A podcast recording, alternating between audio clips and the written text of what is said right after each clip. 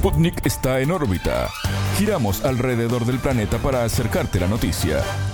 Buen día, buen día, bienvenidos, qué gusto recibirlos. Alejandra Patronello saluda para dar comienzo a En órbita, un programa de Sputnik que propone junto a Martín González conectarnos con la región y el mundo para saber que no estamos solos y que es necesario estar informados y atentos a las distintas dinámicas que se plantean. Martín, ¿cómo estás? Bienvenido. ¿Qué tal Alejandra? Muy buenos días. El gusto grande de saludarlos a todos, de darles la bienvenida a este programa de Nórbita, con el trabajo de todo el equipo de Sputnik y con una cantidad de temas que vamos a estar abordando en esta primera mañana, donde vamos a estar hablando de la región y del mundo, donde están ocurriendo un montón de episodios, de hechos, que vale la pena poner el foco en ellos. Vamos a arrancar como siempre, adelantando un poquito de lo que vamos a tener en nuestro espacio de las entrevistas centrales en Telescopio, Ale. Sí, vamos a centrarnos en la emergencia carcelaria en Colombia, que de alguna manera está poniendo en relieve posibles fisuras en el proceso de paz total impulsado por el presidente Gustavo Petro. Recordemos que el país tomó la medida el 12 de febrero como forma de salvaguardar al personal carcelario ante los continuos ataques a, a guardianes y también los casos de extorsión desde las prisiones, ¿no? Un tema que ya peina canas, pero que se llegó a, a un límite. ¿Por qué decimos esto? Porque el hecho más reciente fue el asesinato del agente Jesús Cárdenas, tiroteado por dos sicarios cuando desayunaba cerca de la cárcel de San Sebastián de Ternera. Esto es en Cartagena, al norte del país. Eh, para que tengan una idea, ya vamos a estar profundizando en esto. El decreto de emergencia va a restringir las visitas a los presos limita las comunicaciones, los traslados y las operaciones dentro de las celdas de los cabecillas de las bandas como La Inmaculada. hemos hablado varias veces de esta banda. En más de una oportunidad. Que el fin de semana desató el terror en Tuluá, en el departamento de Valle del Cauca, al suroeste del territorio. Bueno, cuando fue detenido, capturado Mauricio Martín Silva, alias Nacho, uno de los jefes de La Inmaculada, conocida también como la oficina, y como represalia la banda desató el terror, ¿no? Asesinó un guardia de tránsito, quemó ocho vehículos y amenazó al alcalde de Tuluá, que es Gustavo Vélez. Para que tengan una idea, un dato más, y ya seguimos con otros temas porque sabemos que, hay mucho por, por, recorrer en este viaje al mundo en 120 minutos, que el Instituto Nacional Penitenciario y Carcelario de Colombia administra 125 establecimientos carcelarios en todo el país, con capacidad de 81.740 reclusos, pero en la actualidad hay 101.976 personas privadas de libertad, una realidad que se repite a lo largo y ancho de todo el continente. Esta declaración de emergencia carcelaria entonces en Colombia confirma de alguna manera la tendencia regional al aumento de la violencia en los centros de reclusión, hacinamiento, infraestructura deficitaria y falta de políticas sociales, ¿no? Que prevengan de alguna manera estas situaciones violentas y el avance de los grupos delictivos, en su mayoría grupos de narcotráfico. Se dedican pura y exclusivamente a eso. Y como hablábamos eh, ayer y en los últimos días, se adueñan de los barrios, de las cárceles y del país. Yo te estaba escuchando en este relato, en esta introducción que hacía justamente, en esta invitación, ¿no? En definitiva, a escuchar también nuestro telescopio de hoy. Y, y me quedé pensando en algo que es, bueno, de un tiempo hasta parte la tónica de buena parte de América Latina, ¿no? El crimen organizado, el desarrollo de las bandas del narcotráfico, lo que de forma casi estigmatizante se ubicaba en Colombia en los 80 y los 90, te diría, ¿no? ¿Cómo puede llegar a deteriorarse la presencia del Estado cuánto territorio tiene que donarle el Estado al crimen organizado. Va cediendo, ¿no? Claro. Se repliega. Cuánta corrupción, cuánta gente comprada, ¿no? En las cárceles, en los ministerios, etcétera, etcétera. Y cuánta gente teme por su vida, ¿no? Porque hay quien recibe dineros y quien no, pero están defendiendo la vida de sus seres queridos. Exactamente. Pero ¿por qué digo esto? Porque vos fíjate que estamos hablando de, bueno, asesinatos por encargo, coches bomba, extorsiones. extorsiones. Hay secuestros también. Secuestros, ¿no? Organizados desde las cárceles. En la oficina.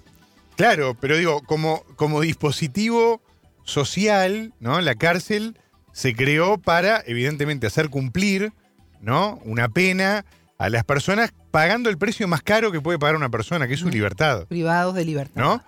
y para la rehabilitación, porque la lógica es que ahí adentro esas personas se puedan rehabilitar. Se Y esto termina funcionando como una escuelita del crimen, ¿no? Como un ministerio del delito donde hay distintas oficinas, donde los capos evidentemente tienen eh, sus despachos El más dominio cómodos, total. el dominio, no hay inhibidores de señales que funcionen efectivamente para los celulares y se terminan encargando todo este tipo de barbaridades, ¿no? O sea, y esto ya no pasa solo en Colombia, que de hecho lo está viviendo otra vez, no pasa solo en Ecuador, ya estamos hablando de Chile, ahora quiero hablar de Perú también.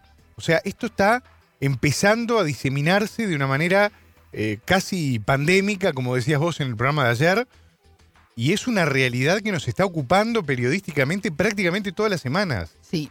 Hay que tomar verdadera conciencia de lo que está ocurriendo en América Latina, en este continente más desigual del mundo del que tanto se habla y donde fácilmente la industria del narcotráfico, ¿no? consigue mano de obra barata y materia prima para poder desarrollarse, para comprar gobiernos, para comprar instituciones, para comprar seguridad, para seguir abasteciendo de principalmente cocaína y otras drogas al mercado del norte.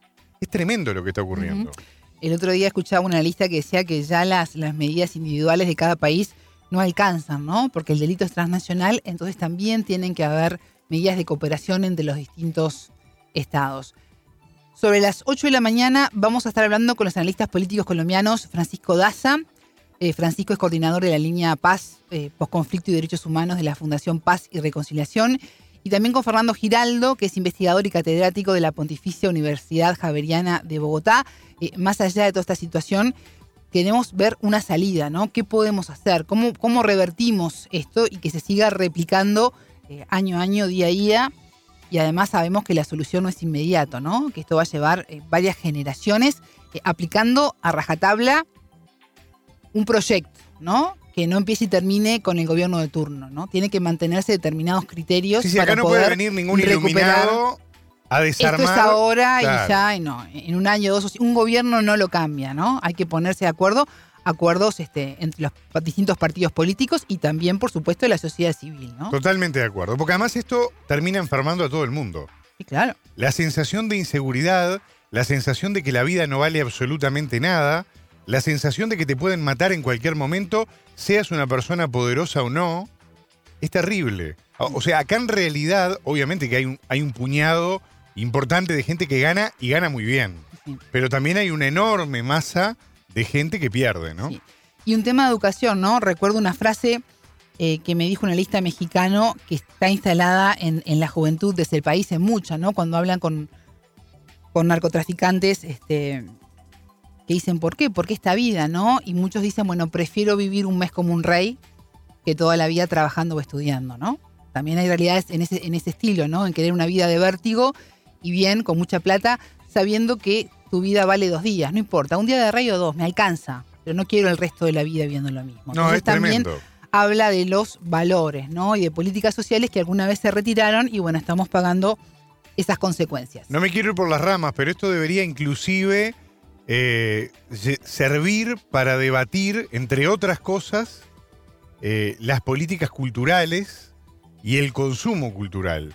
La otra vuelta lo hablábamos con el equipo de, por ejemplo, algunas plataformas de streaming, ¿no? Que han eh, prácticamente endiosado, ¿no?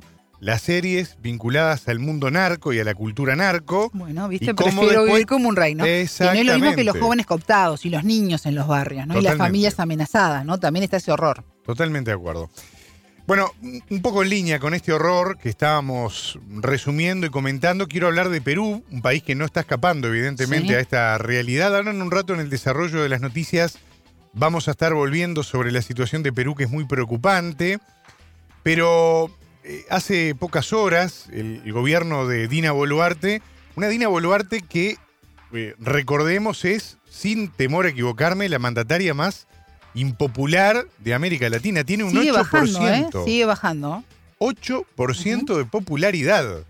Lo de Dina Boluarte es tremendo desde el punto de vista de la imagen que tiene el- la parte tan importante del Estado que es el Poder Ejecutivo que ella representa, ¿no?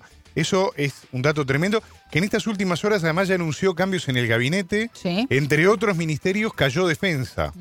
Vamos a ver Qué quién cartera, entra. además. En este momento y con esta situación vinculado al crimen organizado, Ministerio del Interior y Defensa, evidentemente, son ministerios muy importantes, ¿no?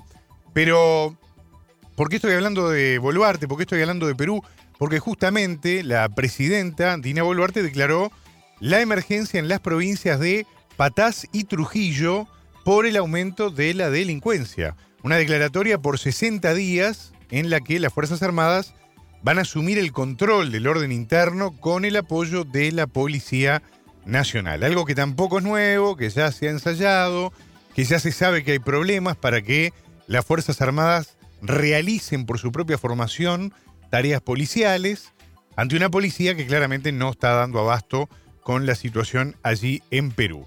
¿Qué implica esto por estos 60 días? Bueno, la suspensión de los derechos constitucionales relacionados con la inviolabilidad del domicilio, nada más ni nada menos, las libertades de tránsito por el territorio nacional, de reunión y de seguridad personal. Es una medida que llega en un contexto, como decíamos, de violencia en el que participan varios grupos delictivos vinculados, por ejemplo, a la minería, que incluye el ataque a edificios, a torres de tensión, de alta tensión, una situación muy complicada.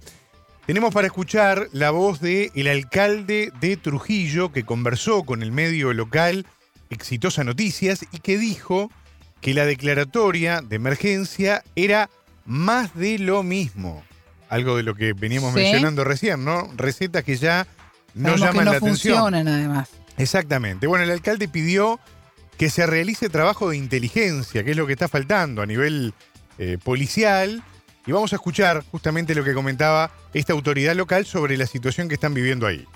la declaratoria de emergencia tal cual ha sido eh, anunciada eh, es una más de lo mismo, ¿no? En Trujillo, desde que yo tengo uso razón, hace más de 35 años, vengo escuchando año tras año en la declaratoria de emergencia, pero la estrategia que debería ir acompañando a esta declaratoria nunca la he visto, ¿no? Entonces seguramente van a mandar dinoes a las calles, van a hacer que el ejército salga a dar rondas, pero esto no basta, esto no es suficiente. Yo lo que he planteado de manera reiterativa es que si no se hace un trabajo de inteligencia, de intervención, de escucha telefónica, de indagar, de observar a los delincuentes y de documentar o filmar, va a ser un tiro al aire más, ¿no? Entonces, aquí si queremos hacer queremos hacer un trabajo serio, lo que el estado de emergencia debería traer es la capacidad operativa y de investigación de la policía para procesar y documentar bien los hechos delictivos para poder meter preso a los delincuentes. Estas declaratorias de emergencia, como a repetir, tiene décadas dándose, solamente me parece que es para que la población se sienta algo de calma, pero en Trujillo no va a llegar la calma mientras más allá de una declaración legal no venga acompañada efectivamente de investigación criminal, documentación, escucha telefónica y bueno, todo lo que ya he señalado. Solamente un dato que vamos a estar ampliando en un rato nada más, Alejandra, pero que me parece maravilloso por lo absurdo, podríamos decir, tal vez. A ver. Habló hace pocas horas el ministro del Interior, Ah, Víctor sí, Torres. Ya sé por dónde venís. el ministro del Interior Sí. de, de Perú, defendiendo evidentemente lo que ha sido esta declaratoria de los estados de emergencia allí en el país para enfrentar el aumento de la delincuencia producto del crimen organizado, ¿no? Y él dijo que esto de declarar, de decretar los estados de emergencia dio resultados. Bueno, el índice de efectividad que midió el Ministerio del Interior fue de 36% para combatir el delito. Creo que no tengo que decir mucho más. Esto también en parte muestra por qué la presidenta tiene un- una popularidad del 8%, ¿no? Claramente. Eh, las medidas que está tomando el Ministerio del Interior, el Plan Perú Seguro, y logran un 36% de efectividad con los estados de emergencia, me parece que no tengo que decir mucho más, Sí, no, ¿no? no alcanza con hacer algo, ¿no? Los Hay que no hacerlo, hacerlo mejor y hacerlo bien. Pero además Víctor Torres salió a defender esto cuando el 24 de enero el propio Poder Ejecutivo emitió un una declaración que ahora más tarde vamos a estar Sí. desarrollando donde reconoce, y abro comillas, el fracaso de los estados de emergencia para frenar la delincuencia. Entonces, encima de todo es Tres contradictorio. semanas después, ¿no? Tres semanas después sale el ministro del Interior a poner la cara y a decir, no, no, estamos logrando resultados. 36% de efectividad. No digo más nada. Bueno, nos vamos a Chile porque febrero está siendo un mes complicado. El país sudamericano empezó el mes con los graves incendios forestales, de los cuales hablaremos más adelante. Y a esta tragedia en la que murieron más de 130 personas se sumó la muerte del expresidente Sebastián Piñera. ¿no? Pasó de todo en los primeros días de febrero. Recordemos que quien fuera mandatario por dos periodos, el último hasta marzo de 2022, cuando asumió el actual presidente Gabriel Boric, murió el martes 6 cuando el helicóptero que pilotaba cayó al lago Ranco. La nave fue rescatada el 10 de febrero y la Dirección General de Aeronáutica Civil ya comenzó con los peritajes para determinar la causa del accidente. En las últimas horas, el fiscal a cargo del caso, que es Eugenio Campos, calificó la investigación de netamente compleja y que los resultados podrían estar en un plazo de 10 meses. Demasiado demorado, ¿no? Sí, parece mucho, ¿no? Eh, vamos a escuchar esta rueda de prensa eh, con los medios locales al fiscal a ver qué explicaciones da al respecto.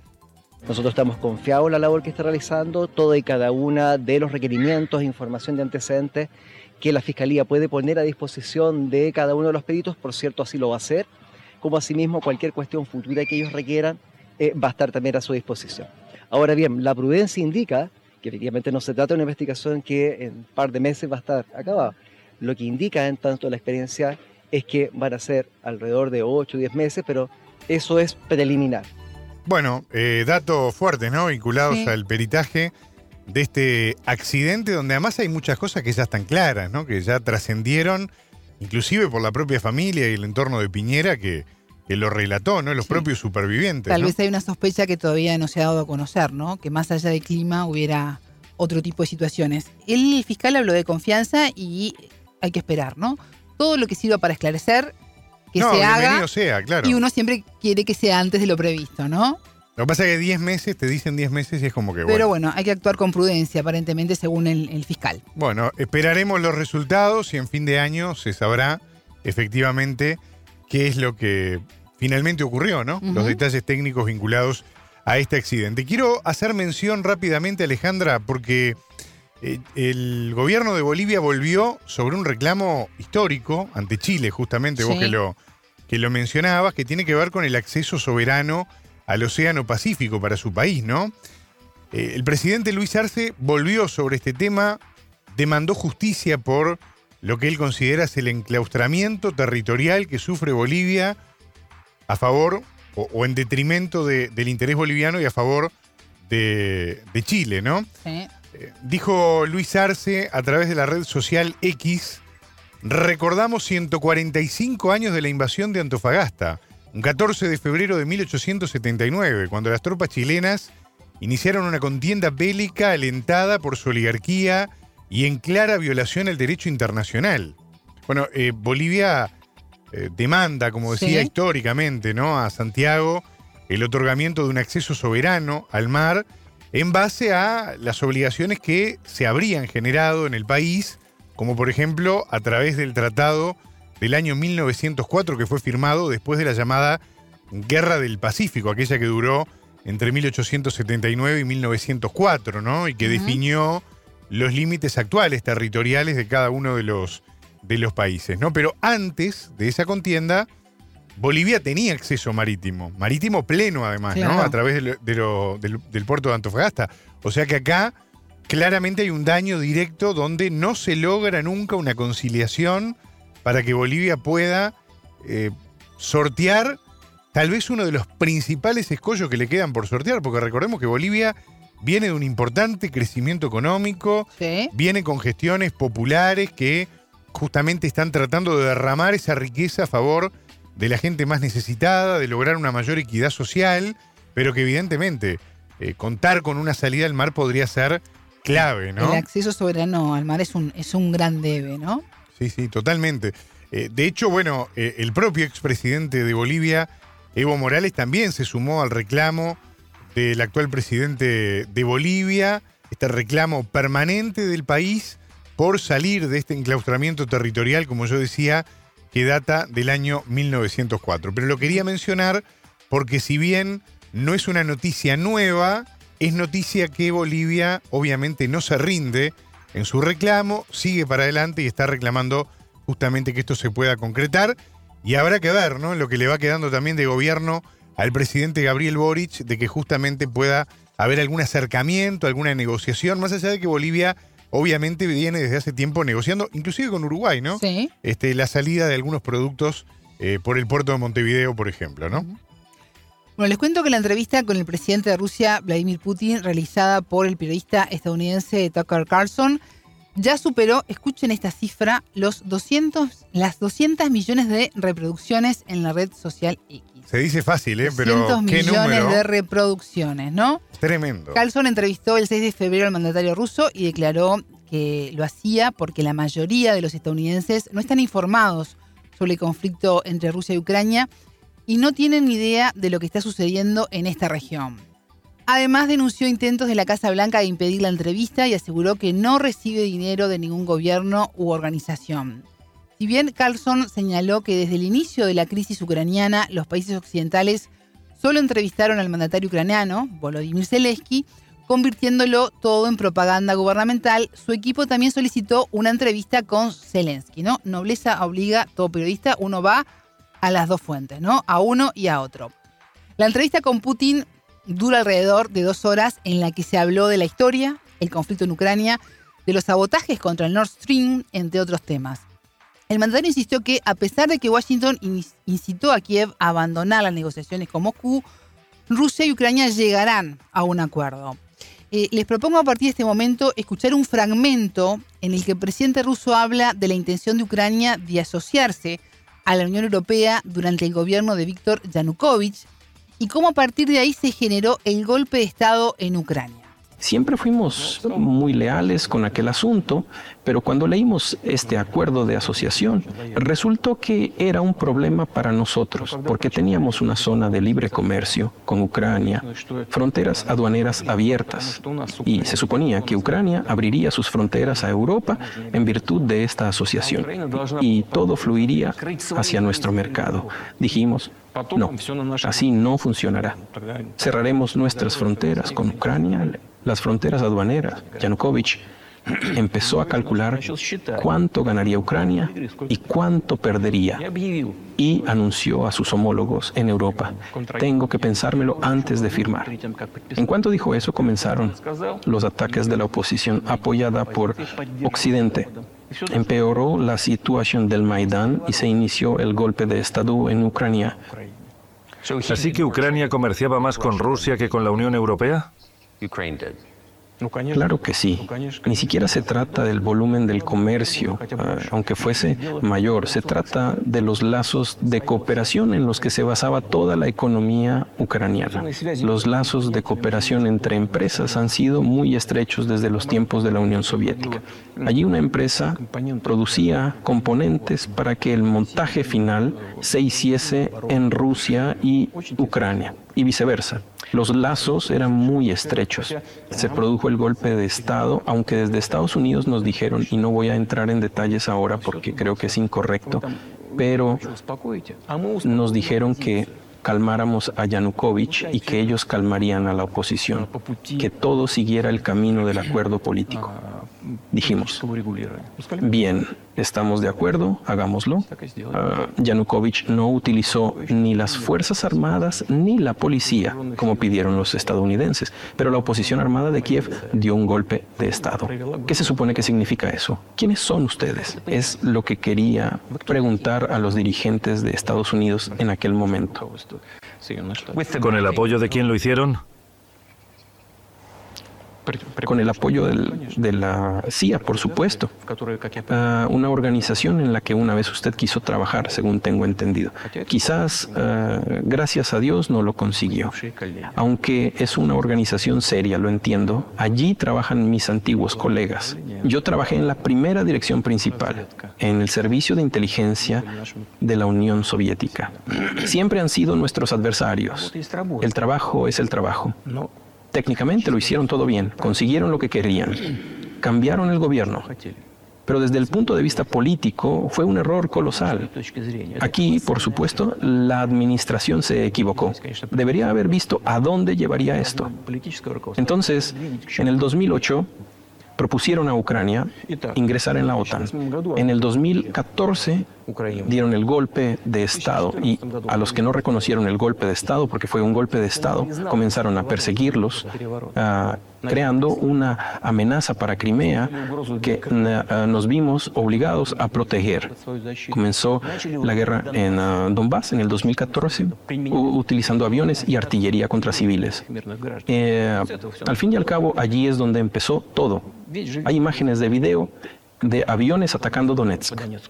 Emprendieron una operación militar a gran escala, después otra que fracasó y están preparando otra. Y todo ello con el telón de fondo ah, del, desarrollo militar de este territorio y la apertura de la puerta a la OTAN. Entonces, ¿cómo podemos no mostrar ah, preocupación por lo que está ocurriendo, sería una negligencia criminal por nuestra parte. Eso es lo que sería. Lo que ocurre es que la administración de Estados Unidos nos llevó a una línea que ya no se podía cruzar porque estaba destruyendo a nuestro país a Rusia. Así que no podíamos arrojar a nuestros correligionarios y aparte del pueblo ruso bajo esta máquina de guerra. Bueno, ahí teníamos entonces un fragmento de la entrevista al presidente Vladimir Putin realizada por el periodista estadounidense Tucker Carlson y con la traducción Martín de los periodistas de RT. Bien, ahí queda el testimonio. Muy interesante esta entrevista, extensísima, pero bueno, el interés que ha generado, ¿no? A nivel global, la cantidad de visualizaciones te lo marca. millones. De reproducciones. No, no, no. y sigue creciendo además porque. Sigue creciendo. Es un número redondo, pero en realidad sigue sumando. Ya que estamos hablando del mundo, quiero aprovechar a darme una vuelta por España porque eh, ustedes ya lo saben, ya lo hemos conversado aquí en el programa. La situación viene un poco, un poco complicada con el tema de la falta de lluvias, con el tema de la sequía, algo que ya vivimos por estas latitudes, ¿no? Esto va rotando, eh, aquel viejo dicho, ¿no? La alegría va por barrios, bueno, la sequía también, en este mundo donde el cambio climático viene haciendo estragos. Y en estas últimas horas habló el presidente Pedro Sánchez, el presidente del gobierno de España, y dijo que su administración está trabajando para garantizar el abastecimiento de agua, no solo para el consumo humano, sino también el agua que se dedica al regadío en todo el país. Recordemos que por la geografía que tiene la península ibérica, no en todos los lugares es sencillo hacer justamente regadío para poder desarrollar los cultivos, ¿no? Hay unos problemas enormes en España con ese tema. Eh, bueno, lo que es plantar en, formato terraza, ¿no? Como hacían los aztecas, aztecas eran. Los aztecas. Aztecas, sí, ¿no?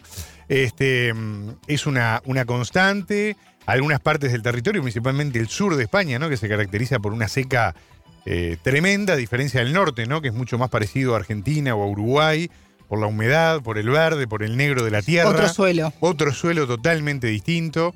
Eh, y bueno, ahí hay problemas muy grandes con este, con este tema.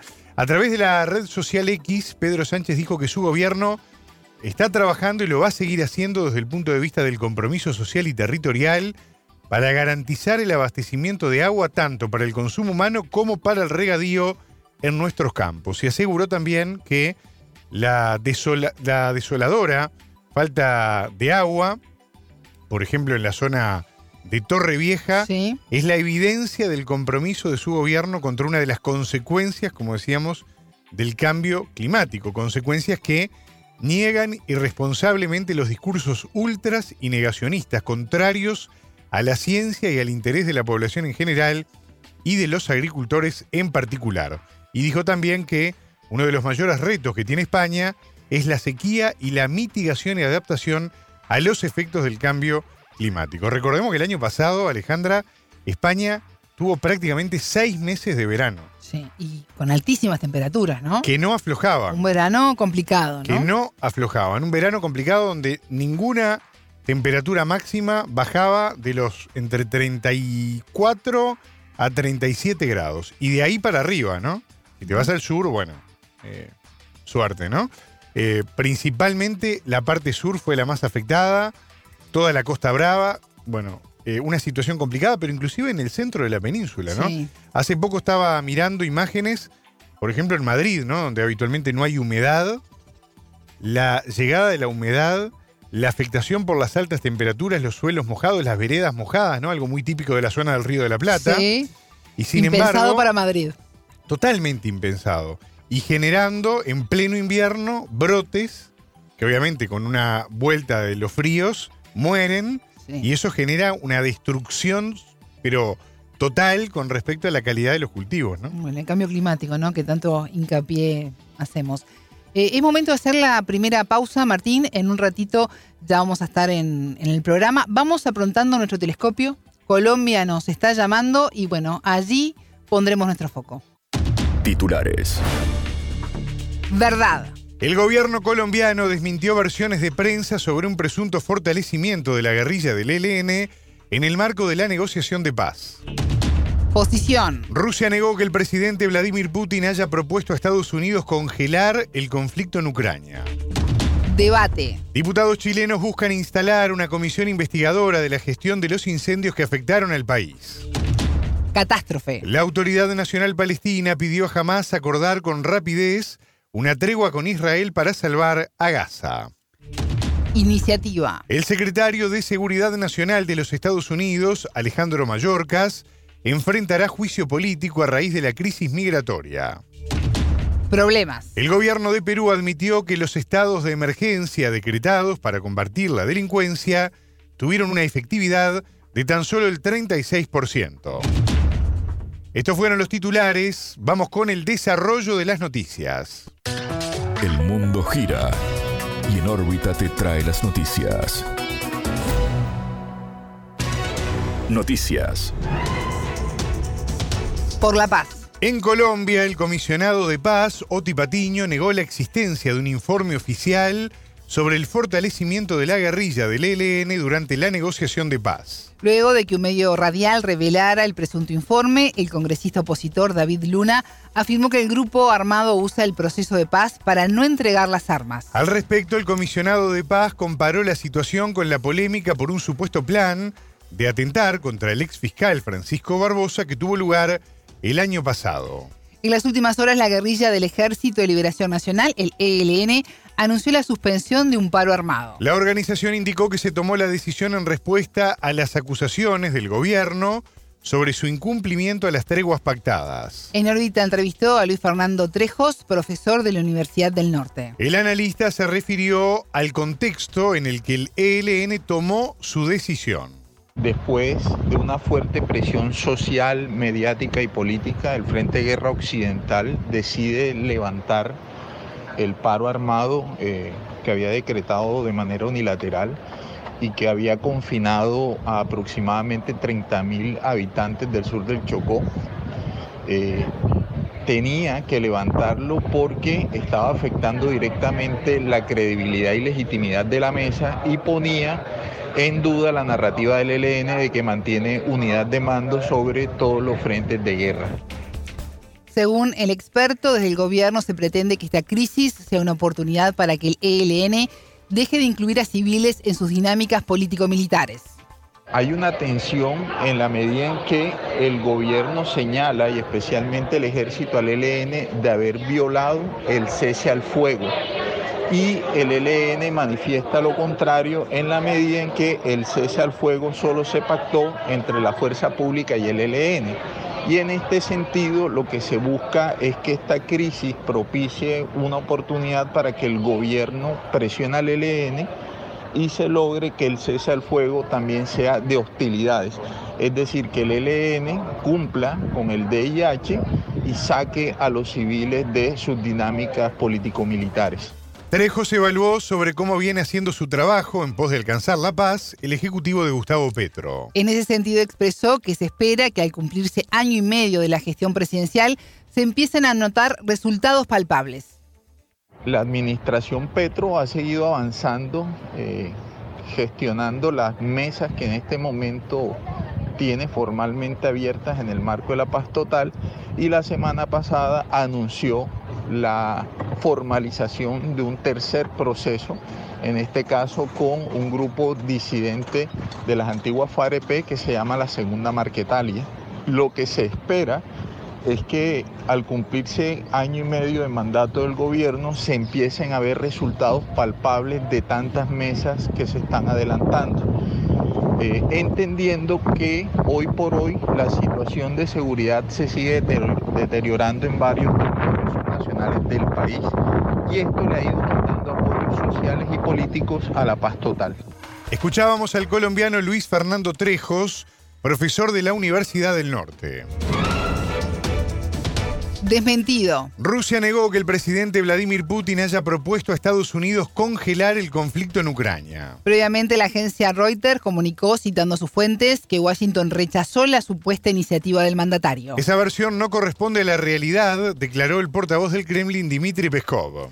En tanto, el canciller ruso Sergei Lavrov aseguró que los planes de Occidente para aislar a Rusia fracasaron. Y subrayó que la presión sobre Moscú continúa, incluso utilizando la crisis en Ucrania. En reiteradas ocasiones, Rusia declaró su disposición a reanudar el proceso negociador con Kiev. Pero lo condicionó a la cancelación del decreto ucraniano que prohíbe retomar las negociaciones con Moscú. Seguimos abiertos a una solución política y diplomática que tenga en cuenta nuestros intereses señaló el ministro Lavrov, quien recalcó que su país garantizará la seguridad nacional en todo su territorio, incluidas las nuevas regiones adheridas en septiembre de 2022. Estas son Zaporizhia, Gerson y las repúblicas populares de Donetsk y de Lugansk. Debate. Diputados chilenos buscan instalar una comisión que investigue la gestión de los incendios por parte del gobierno y de la municipalidad de Viña del Mar. La propuesta será analizada en marzo cuando se retome la actividad del legislativo. Desde inicios de febrero, la región de Valparaíso sufre incendios forestales que dejaron 131 personas muertas, decenas de desaparecidos y miles de hogares destruidos. Le debemos a Chile, al mundo, una explicación clara de cuán preparados estábamos y por qué hay tantas personas fallecidas dijo a medios locales el diputado del Partido Radical Tomás Lagomarcino, quien impulsa la comisión. Anteriormente, la Fiscalía de Valparaíso había anunciado la apertura de una investigación por posibles fallas en los planes de emergencia y evacuación de Viña del Mar. Esto luego de que el medio local CIPER revelara que el documento elaborado por el municipio el año pasado había quedado sin efecto por plagio. La municipalidad sí cuenta con un plan aprobado en 2022, pero que no cumple con los requisitos actuales del Servicio Nacional de Prevención y de Respuesta ante Desastres. En el 2021, la CENAPRED pidió a los municipios un plan de emergencia que contemplara la evacuación en caso de incendios, terremotos u otro tipo de crisis. En diálogo con los medios locales, la alcaldesa de Viña del Mar, Macarena Ripamonti, se refirió a esta situación. El municipio cuenta con un plan eh, municipal de emergencia cuenta con un plan municipal de emergencia que está vigente hasta el año 2025. Ese incluye, entre otras cosas, eh, los procesos y los procedimientos, la orgánica y obviamente evacuaciones. Sin embargo, en medio del mandato eh, surge una nueva ley que es la ley eh, de Senapred, digamos, y en esta ley se incluye la obligación no solamente a los municipios, a las delegaciones de todo el país, a los municipios de todo el país de dictar diferentes instrumentos nuevos, que son los mismos planes municipales, pero ahora ajustados por formato Senapred. Muchísimos municipios del país todavía están en la cola a la espera de las aprobaciones de estas autorizaciones, que son los planes municipales convertidos a planes comunales por formato Senapred, y también existen delegaciones en el país que todavía no han, eh, que están en el mismo proceso. ¿sí? Entonces hay que hacer las distinciones. Nosotros contamos con un instrumento que todo el año nos sirve calcular eh, nuestros procesos de desmalezado, que son más de 48 metros lineales en toda la comuna, eh, distribuir toda nuestra capacidad para generar cortafuegos, que son más de 58 kilómetros, poder establecer nuestros sistemas de patrullaje que ustedes mismos lo vieron el 31 eh, de diciembre o 31 de noviembre, creo, recuerdo, nos permitió hacer sobrevuelos con dron y aprender a personas que habían sido, digamos, sorprendidas haciendo quemas ilegales, precaviendo incendios. Entonces, esa estructura orgánica y esos planes existen. Esto es un nuevo formato que se hace entre medio de una ley que por lo demás no establece ningún tipo de presupuesto, solamente la obligación a los municipios nuevamente sin ningún eh, tipo de financiamiento para que nosotros lo hagamos. Cuando se dicta la ley, nosotros, que viene sin presupuesto, decidimos hacer eh, como una actitud transparente, hacer un proceso de contratación eh, y hacer un concurso público para contratar una persona experta en la elaboración de estos planes. Y llegó una persona que se desconoce porque así lo hacen los, concursos públicos. Esta persona eh, no solo tiene un retardo inexcusable en la presentación del, formato nuevo de Senapred, sino que además entregó un documento que nuestro propio equipo puede identificar eh, que tenía algunas, digamos, cortes de otros municipios. Eh, y esta persona se pone a disposición de una investigación sumaria, se levanta sumario, después esa persona presentó, eh, digamos, licencia y no puedo dar más detalles porque esas investigaciones son secretas, pero esa persona está puesta a disposición de la investigación. En tanto, el ministro de Cultura, Esteban Valenzuela, visitó una de las zonas afectadas y consideró que los incendios fueron intencionales. El jerarca manifestó que se encontraron residuos de combustible en el área de Peñuelas, lo que sugiere que el origen del fuego fue deliberado. Esto fue lo que dijo al medio estatal TVN de Chile. Lo que expresamos es lo que vimos en terreno y a partir de las unidades de investigación de CONAP, pero obviamente el Ministerio Público con investigaciones tienen la última palabra. Lo concreto es que esa zona de Peñuela tiene muchos eh, incendios provocados. La región de Valparaíso es la única que subió la cantidad de incendios provocados intencionalmente este año.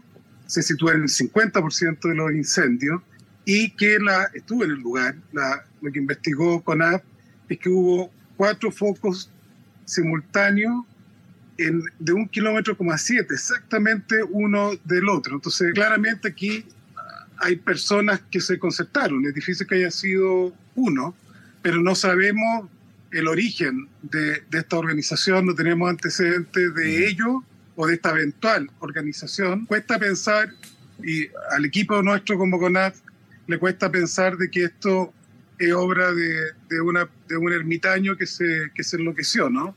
además por la recurrencia en dicha área donde está la reserva eh, Peñuela, pero insisto, eso lo tiene que determinar la justicia. El ministro expresó que la condena por este tipo de delitos puede ir desde 12 a 20 años de cárcel.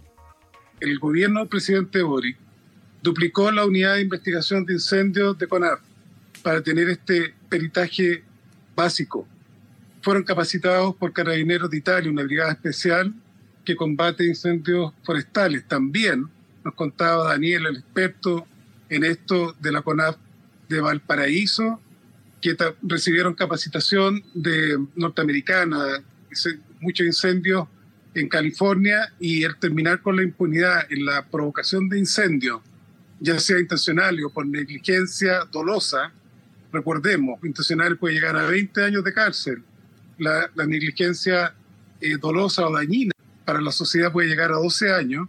Estos son delitos muy graves, como lo que acaba de acontecer eh, la tragedia de Viña del Mar y Quilpué.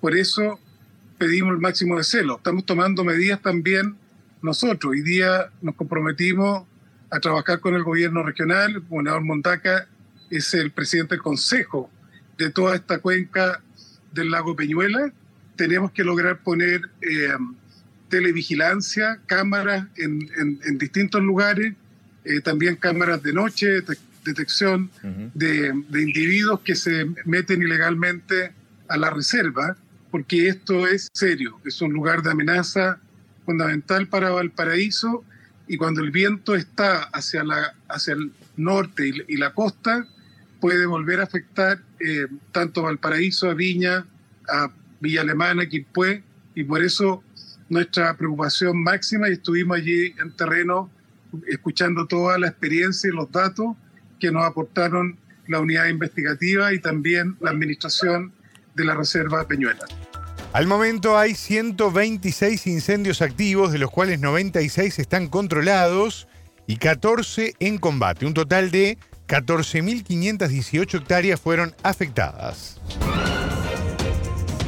Catástrofe. La Autoridad Nacional Palestina pidió a Hamas acordar con rapidez una tregua con Israel para salvar a Gaza de mayores problemas. Pedimos a Hamas acordar sobre los prisioneros para salvar al pueblo palestino de otra calamidad no menos peligrosa que la Nakba de 1948, declaró el presidente de la autoridad Mahmoud Abbas. Nakba, catástrofe en árabe, es como los palestinos llaman la fundación del Estado israelí, un hecho que provocó un éxodo masivo de refugiados.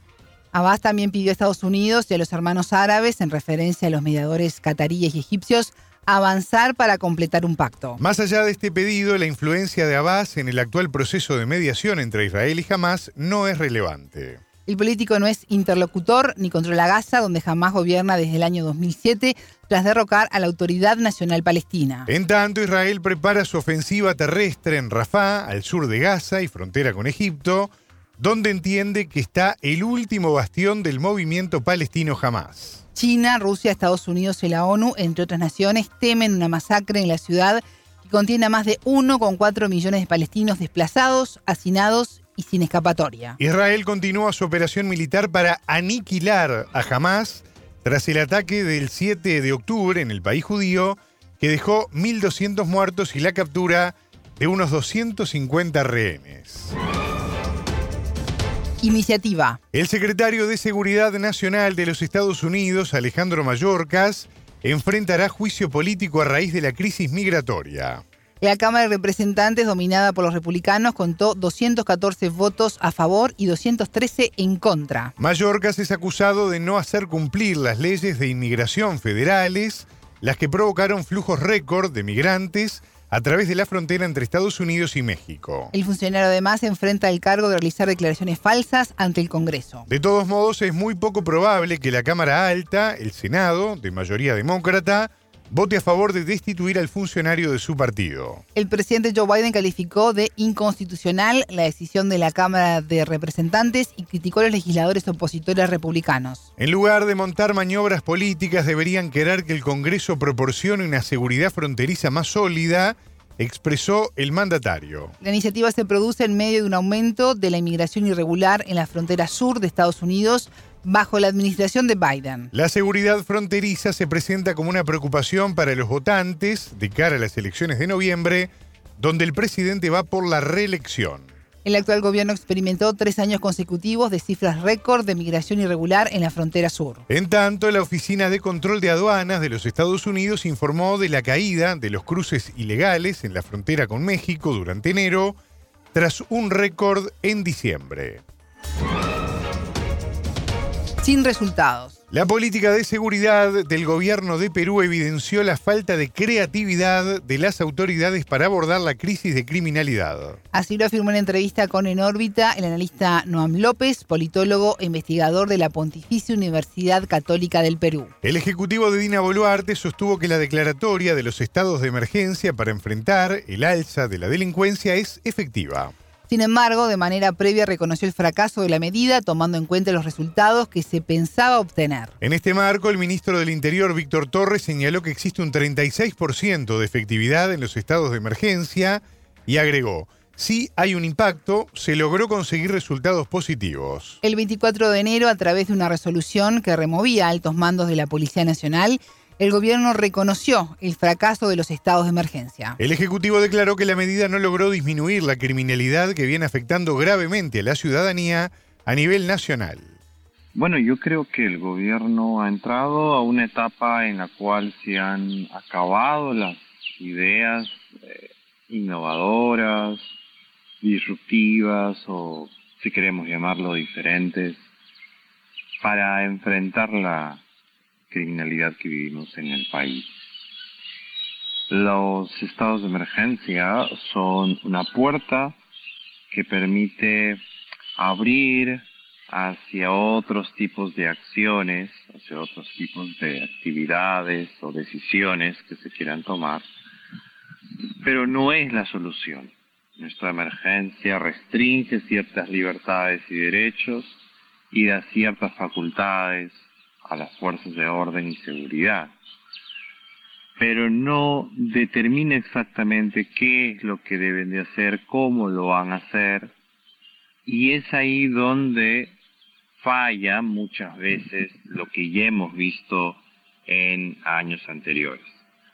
No se establece bien claro cuál será la coordinación o la actividad que realizará junto con la Policía Nacional, puesto que los militares tienen otro tipo de formación. Entonces, eh, yo diría que a las nuevas medidas vamos a ver mismos resultados. No hay algo estrictamente diferente, al menos no se ha comunicado.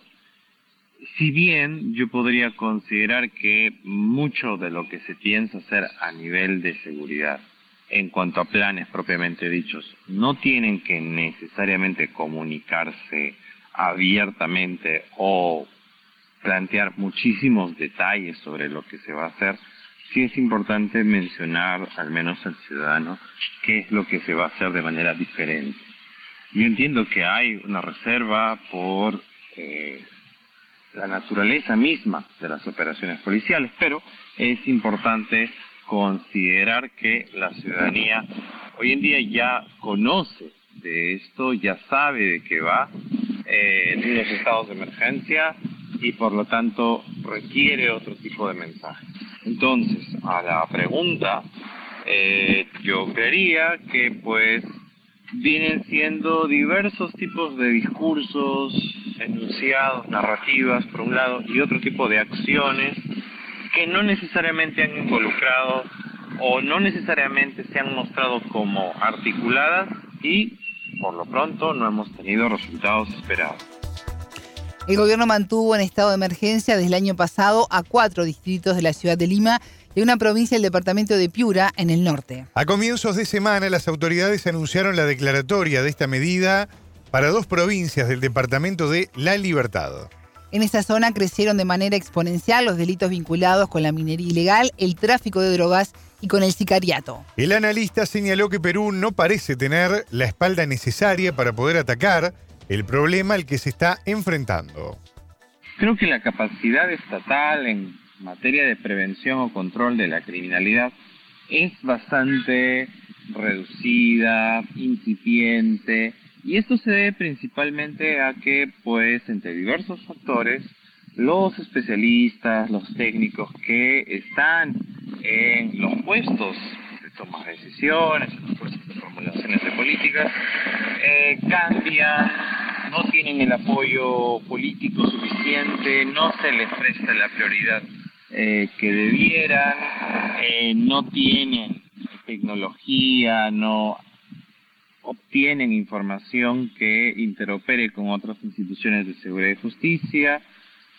Hay también dentro de la policía misma ciertos grupos, ciertas generaciones que se orientan a un modo policial más clásico, no orientado en base a la evidencia, no orientado en base a la articulación con el ciudadano, no, no hay ese enfoque necesariamente construido de policía comunitaria o un policía de proximidad. Eh, y, así, digamos, podríamos listar varios elementos ahí eh, que hacen que hoy en día las medidas que se hayan tomado no eh, necesariamente hayan surtido efecto.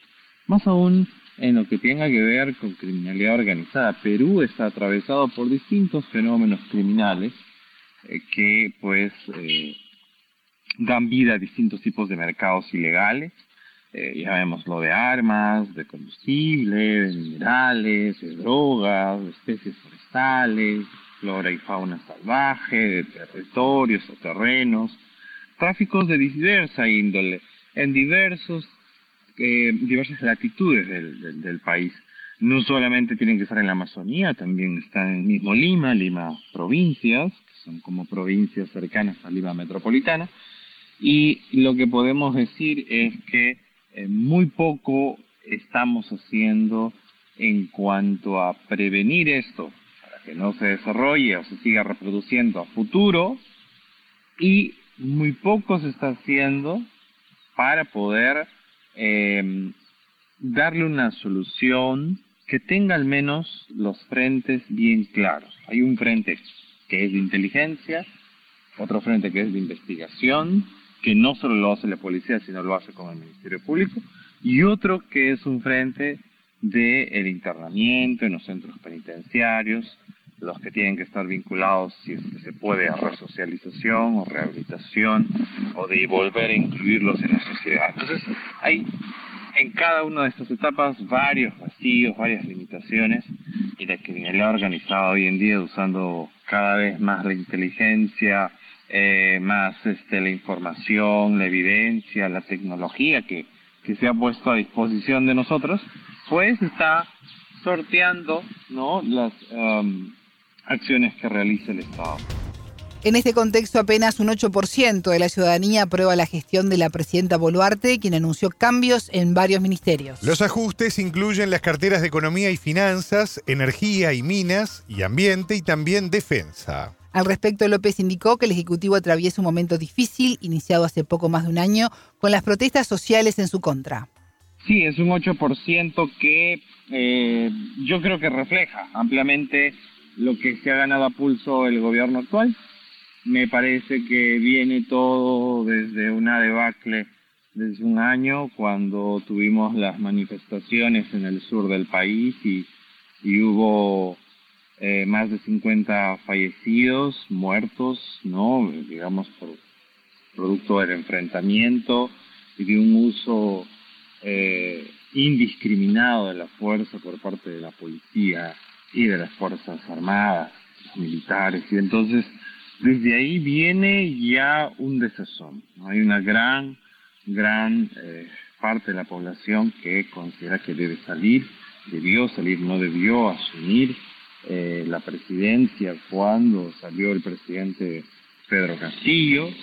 Y desde ahí, si bien uno podría decir que el escenario estaba polarizado, hoy en día incluso la población que apoyó en su momento a, a, la presidenta para que se pueda quedar, eh, pues eh, yo diría que hoy en día ya eh, una parte, una buena parte de esa población que la apoyó, ya no la apoya necesariamente y eso sí que llegamos a un, a un solo 8%. Yo podría decir que ese 8% en buena cuenta estaría siendo, eh, estaría siendo representado por aquellos que probablemente tienen algún beneficio o algo que ver o están relacionados directo o indirectamente con eh, el Ejecutivo, ¿no? El Estado y toda una maquinaria que se mueve en el gobierno, porque es solamente un, un 8%, digamos, a nivel de una muestra probabilística, eso es, eso es bastante bajo. Bien podría tener una confianza del 5 o del 10%, digamos, podría ser un 5 o un 10%, si hay un,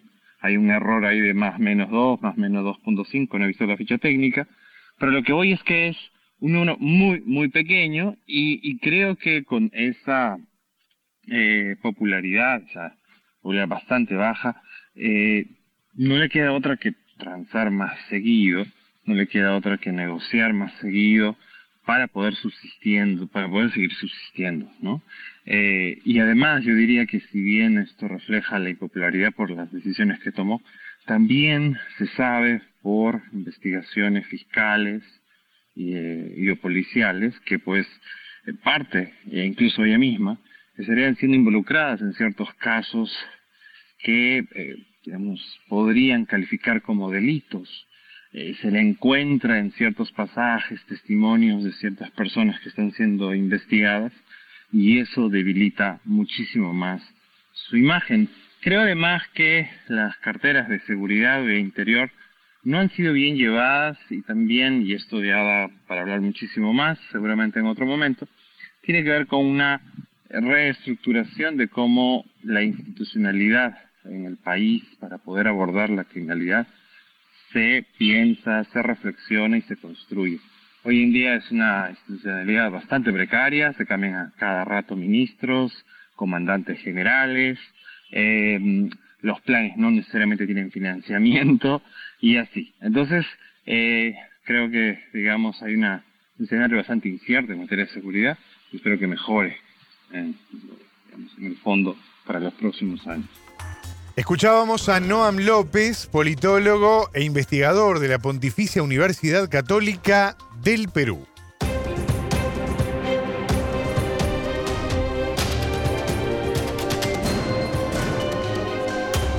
Radio Sputnik. Contamos lo que otros callan.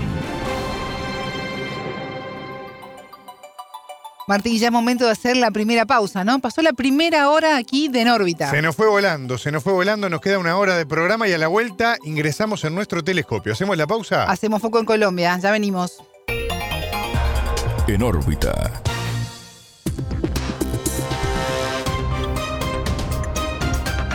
Radio Sputnik te acompaña todo el día para mantenerte bien informado.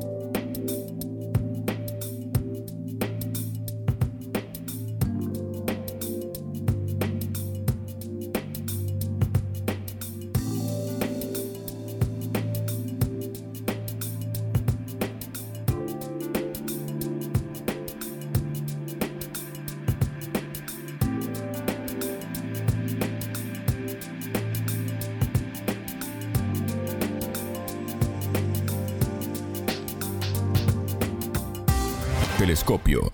Entrevistas, análisis, expertos, las noticias en profundidad. Todo para pensar la noticia. Seguimos con En órbita y nos detenemos con el telescopio en Colombia para hacer foco en la declaración de emergencia carcelaria. El decreto pone en relieve posibles fisuras en el proceso de paz total impulsado por el presidente Gustavo Petro.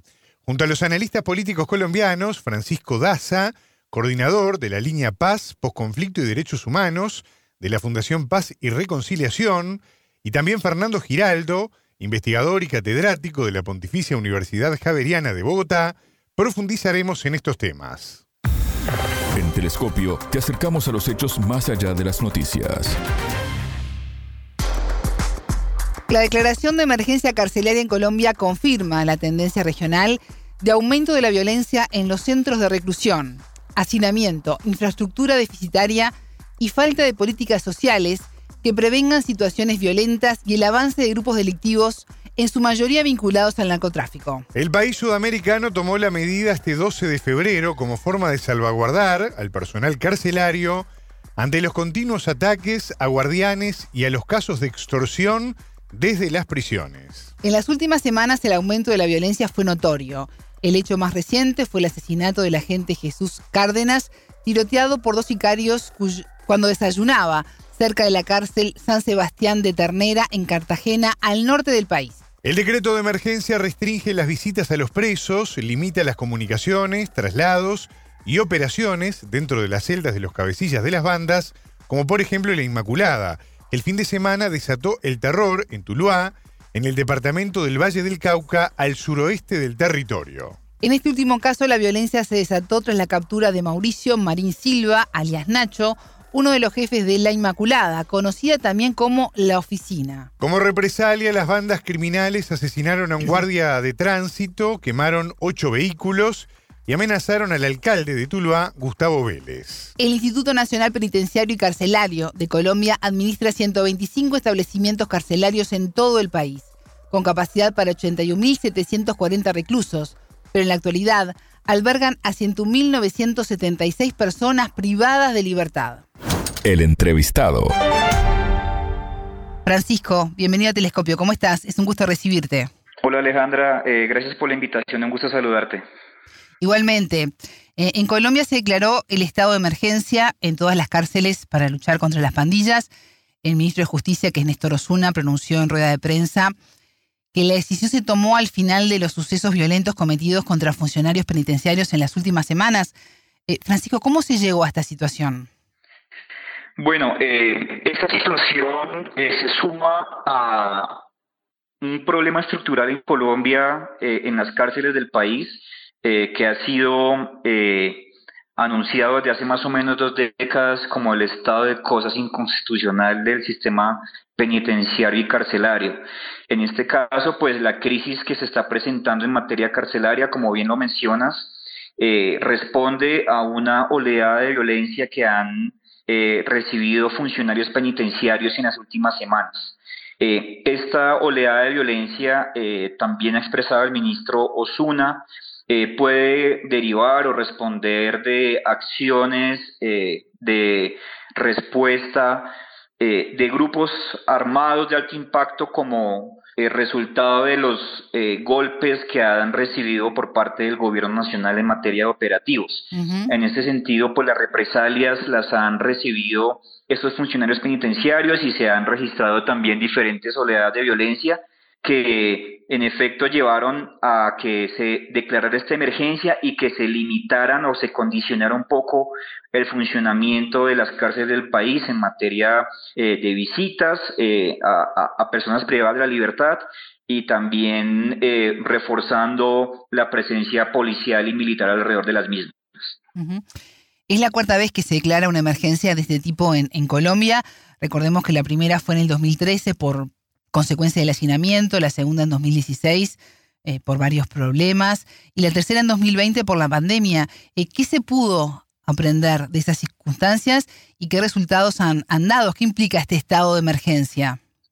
Bueno, ese estado de emergencia eh, vinculado a, la crisis carcelaria en materia de seguridad eh, por la cual están expuestos esos funcionarios penitenciarios, pues se suma a, esta crisis general del sistema carcelario.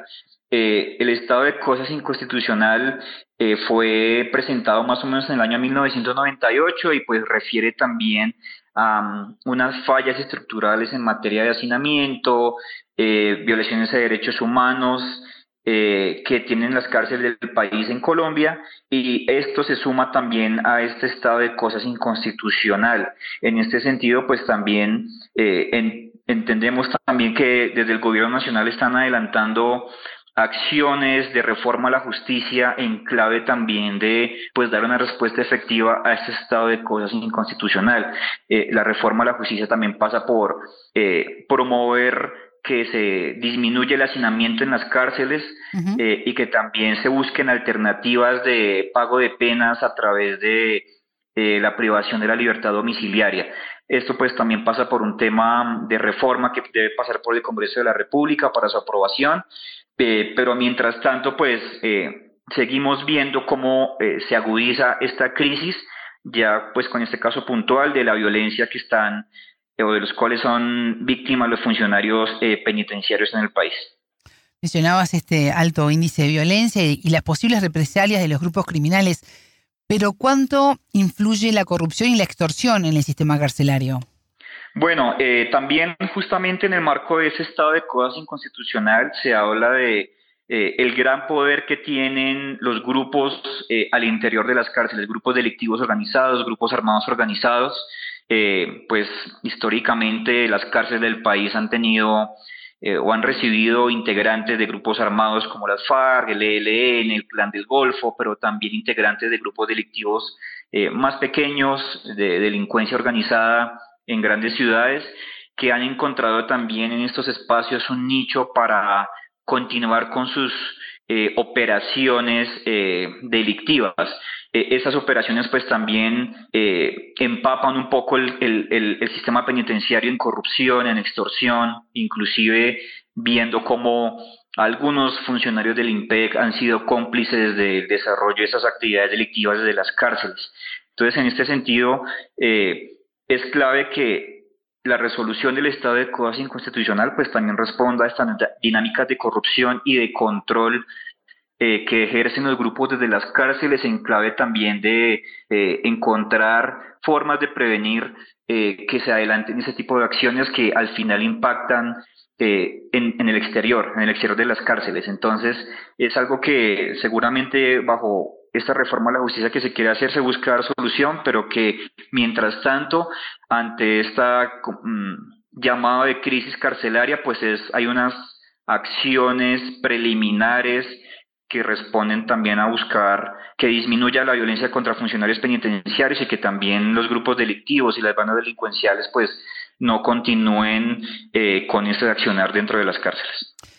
El IMPEC está administrando 125 establecimientos carcelarios en, Colombia con capacidad para 81.740 reclusos.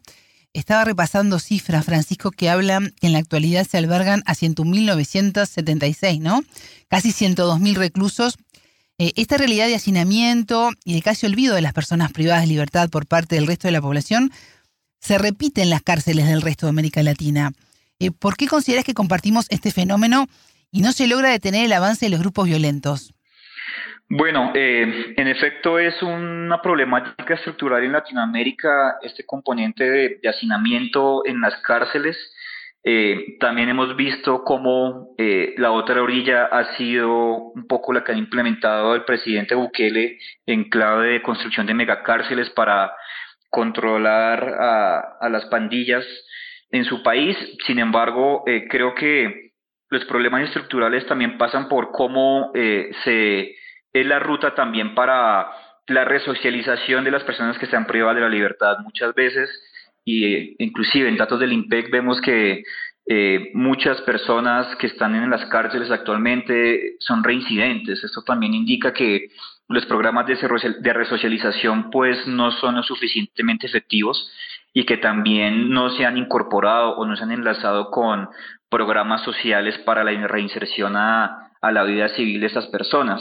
Esto creo que también puede replicarse eh, en otros países y creo que es clave entonces que haya una política de resocialización efectiva para justamente prevenir, prevenir el hacinamiento en las cárceles, también prevenir pues que se lleve eh, la delincuencia eh, de forma reincidente y también en clave de buscar prevenir que se lleven a acciones o medidas drásticas como la construcción de megacárceles que también pues eh, tienen sus eh, problemáticas en clave de escenarios de riesgo de vulneración de derechos humanos y, bueno, que también de alguna forma u otra llegan a, deshumanizar a los privados de la libertad. Entonces creo que eh, la clave está justamente en eso, en encontrar rutas de resocialización efectiva para prevenir la reincidencia y prevenir también pues lo que deriva de ahí el hacinamiento y las situaciones de violaciones de derechos humanos en las cárceles.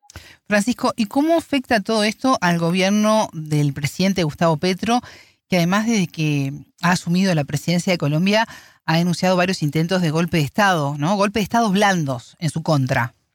Sí, bueno, esto se suma también a diferentes eh, problemáticas que actualmente está abordando el presidente Gustavo Petro, el gobierno en general, en clave también de, del tema de seguridad que desde el año pasado se viene presentando y aumentando en las principales ciudades del país.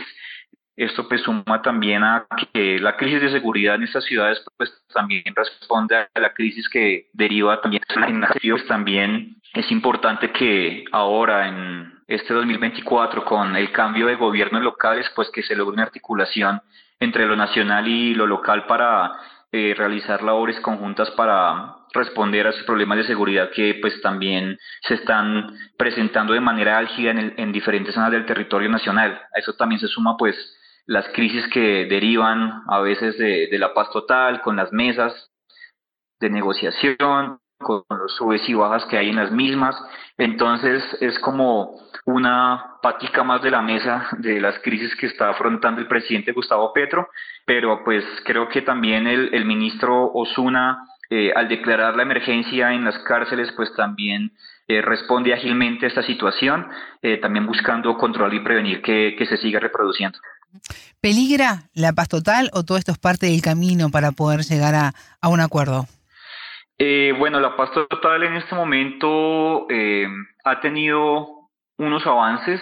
Encontramos que hay una prórroga de cese al fuego con el ELN, con el Estado Mayor Central por seis meses. Eh, también, pues para hablar de paz total es importante que no solo se concentre en estos grupos armados, sino también en la crisis de seguridad que enfrentan las ciudades. Eh, en parte también porque la apuesta de paz total es también la integralidad ¿no? de la paz. En ese sentido, pues también eh, la respuesta que debe tener el gobierno nacional debe ser completa y no limitarse a los avances, que está muy bien, pero que también hay unos temas que suman o restan a la paz total y también el componente de seguridad en las ciudades y la crisis carcelaria, pues es uno de ellos. En ese sentido, pues eh, por la misma razón, eh, es clave que el gobierno nacional puedan responder ágilmente a esta crisis, también a través de la reforma a la justicia que están planteando actualmente. Francisco Daza, coordinador de la línea Paz, Conflicto y Derechos Humanos de la Fundación Paz y Reconciliación de Colombia. Muchas gracias por estos minutos con Telescopio. Bueno, Alejandra, gracias a ti y un saludo a toda la audiencia. Más allá de los titulares, analizamos los temas candentes El ejército de Colombia denunció a comienzos de esta semana el asesinato de un militar por parte de la estructura Franco Benavides de las disidencias de las FARC en la región Nariño, lo que supone una violación del alto el fuego entre la guerrilla y el gobierno en el marco de las negociaciones de paz. A las dificultades que atraviesa el proceso de paz total en Colombia, impulsado por el presidente Gustavo Petro para terminar con el histórico conflicto armado, se suman las denuncias de un intento de golpe blando en su contra. Petro enfrenta el desafío de alcanzar acuerdos perdurables en el tiempo y alejar a la guerrilla de actividades de secuestro y extorsión. En Telescopio repasamos parte de la entrevista realizada a Fernando Giraldo, investigador y catedrático de la Pontificia Universidad Javeriana de Bogotá. Momento de análisis. Rara vez se ha escuchado amenazas de muerte contra un presidente. Hemos tenido ese tipo de experiencias en dirigentes políticos de diverso orden, senadores, ministros que han sido asesinados, candidatos presidenciales, muchos, varios, en los últimos tiempos, pero nunca directamente amenazas contra, contra un presidente de la República, por lo menos no en el último tiempo. Cuando hablo del último tiempo no recuerdo eh, en los antecedentes de los últimos 50 años en Colombia que esto haya sucedido como con tanta vehemencia. Y tiene una particularidad adicional, es que como esto es un gobierno y un signo ideológico contrario a lo que históricamente desde la época de la República se habían tenido en el país, pues eh, no deja de ser eh, impactante que un gobierno que llega eh, con otras actividades ideológicas distintas a lo, a lo tradicional, a lo convencional, haya termine ahora bajo amenazas. Creo que la mayor parte de los líderes del país e instituciones, incluyendo los partidos políticos, han guardado, digamos, como un silencio, no cómplice, sino un silencio como eh, de estupefacción con, con lo que ocurre y por supuesto que manifestando un rechazo a ese tipo de amenazas. Salvo dos o tres expresiones que han dicho que es que esto es un montaje del presidente de la República, el resto creo que no han tenido la osadía de, de indicar ese tipo de cosas. Y lo segundo es que evidentemente esto refleja un problema que vive la sociedad colombiana, que a pesar de haber estado siempre en conflicto y de no encontrar la paz, con muchas dificultades se trataban de construir pilares fundamentales de la democracia colombiana. Una democracia en ciernes seguramente muy débil, pero ahí se lograba sostener. Pero esto es la expresión de que sí hemos ido profundizando una serie de elementos de desinstitucionalización del país y de construcción claramente de antidemocracia, que creo que esto sacuda a toda América Latina. O sea, que la democracia está en dificultades, hay una contrademocracia en, en el mundo también, esto no es un problema solamente colombiano. Sí. Entonces me parece que esto es lo que yo podría comentarle como expresión de, de una debilidad del sistema democrático colombiano y de las instituciones colombianas. Fernando, recuerdo en junio de este año el apoyo que recibió Gustavo Petro de intelectuales, políticos, dirigentes y académicos de todo el mundo ante lo que se denunciaba como un posible golpe blando en su contra. Las condiciones para cumplir el mandato son cada vez más hostiles. Eh, ¿Se sabe si, se van a tomar medidas para reforzar la seguridad del presidente y la de su familia? Supondría que sí, porque lo primero, las, primeras medidas que se tienen que tomar las debe dar, eh, pues digamos, la Policía Nacional y los órganos de inteligencia del Estado. Digamos, como el Ministerio de Defensa, como la Policía Nacional estaban bajo mando del presidente, él debía acudir a esas instituciones que si bien no lo deben hacer porque él sea el jefe la máxima autoridad de defensa de, del Estado, dado que esto es un, un modelo de gobierno donde la jefatura de gobierno y la jefatura de Estado se acumulan en la misma institución. Recordemos que esto es un sistema hiperpresidencialista. Pues esperemos que el presidente no vaya a hacer ningún abuso o a cometer algún exceso por el hecho de que sea él el amenazado, pero debe acudir a los propios organismos que dependen de él. Pero él también lo tiene que hacer una vez que la fiscalía ¿Sí? le ha manifestado que efectivamente esas amenazas son reales y que hay que tomar las precauciones para que cualquier decisión que tome el presidente pidiéndole a la policía y a los órganos de inteligencia del Estado que lo protejan, como a cualquier ciudadano, pues se soporten en evidencias ciertas y evitar también que esto se convierta en un problema político, decir que el presidente llegue a usar de pronto de, la potestad que tiene de ser el presidente y máximo jefe de las fuerzas de seguridad del Estado. Entonces va a depender muy, en buena medida no de que la policía las fuerzas militares dependan, dependan de él, sino que la fiscalía, que es el órgano para decir en realidad si son serias o no, se tomen, le den el, el piso legal para que él pueda acudir también ante la policía, que en últimas es requerida por la, por la fiscalía para proteger al presidente. O sea que en últimas esto sí depende mucho de la voluntad, de la celeridad, de la prontitud con que el fiscal eh, tome esto en serio. Y creo que hay que tomarlo muy en serio, porque son, bueno, hay señalamientos de que esto son construcciones de inteligencia artificial. Pues si lo sea, que debe ser la fiscalía quien diga eh, si es de inteligencia artificial, si esto no tiene ningún asidero real. En cualquier caso, así se esté haciendo, utilizando este tipo de recursos tecnológicos y desarrollo de comunicación, eh, deben tomarse en serio porque alguien las está provocando. Y cuando ese tipo de cosas se dan, entonces otros pueden terminar ejecutando la acción así no sean los que en el origen provocaron las amenazas, que ese es el problema siempre de la violencia, que unos la pueden provocar y otros la ejecutan. Esto Colombia lo conoce muy bien, el mundo lo conoce muy bien. Entonces me parece que, que sigue dependiendo un poco de la Fiscalía. Esperemos que los problemas políticos entre la presidencia y la Fiscalía no incidan en que no se adelante lo que tenga que adelantar, que es la investigación y la protección del presidente de la República. Porque las amenazas en Colombia siempre son serias. O sea, es raro que esto no, no sea serio. Entonces, me parece muy importante que se vea de esta manera. Lo otro es que, que ha habido muchos intentos por limitar la gobernabilidad del presidente de la República, incluyendo lo que se ha llamado las golpes blandos, digámoslo así, o el intento de eso. El presidente en el último tiempo ha tenido un gran acercamiento con, con los líderes empresariales y de grandes grupos mediáticos del país, con partidos, con gobernantes electos recientemente que no son de su signo político, en las elecciones territoriales subnacionales que hicieron ahora en el mes de octubre, y es muy probable que eso incomode a algunos sectores porque él está tratando de darle un giro a su gobierno. Es como la lectura politológica que yo hago. Y probablemente eso incomode a algunos porque él está intentando rescatar la gobernabilidad que ha perdido en los últimos meses.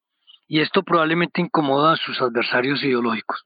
Mm, basados un poco en lo que decías recién, las amenazas en Colombia siempre son serias, eh, hay acciones que están dificultando la gobernabilidad. ¿Cuánto afecta todo esto al proceso de paz en Colombia? Pues a ver, digamos, si el origen de estas amenazas está en bandas criminales, o pensemos en guerrillas, no sé, el ELN o la disidencia de las FARC, si fuese el caso, o de bandas criminales como el Clan del Golfo y el narcotráfico, que ya es de signos y, que son organizaciones criminales transnacionales, pues eh, sería muy grave porque el gobierno está intentando adelantar con todas las organizaciones que se dicen tener algún signo político, subversivas, pues mm, ilegales, o organizaciones claramente del crimen organizado y narcotráfico tratando de adelantar procesos para pacificar al país por todas las en todas las dimensiones posibles, pues sería muy grave porque sería una afrenta a una oferta que generosamente el presidente de la República ha hecho y que prometió en campaña y que los colombianos aceptaron cuando lo eligieron. Y que él está intentando hacerlo y ha sido poco exitoso porque es muy complicado encontrar la paz en este país que nunca la ha tenido desde la época de la República. Entonces ya, ya como que vivimos con ello, como que hace parte de nuestro modo de vida. Y, y entonces sería muy grave porque pues eso a la larga terminaría atentando contra las posibilidades de éxito de cualquier posibilidad de éxito de eso más allá del hecho mismo. Sería muy grave y ojalá no sea de ese tipo, pero puede que quien esté detrás de esto sean otro tipo de fuerzas políticas o sociales que tienen, sienten una amenaza en lo que ellos llaman un gobierno de izquierda, porque ven siempre, digamos, en posturas distintas a las suyas, una amenaza para la democracia desde su perspectiva.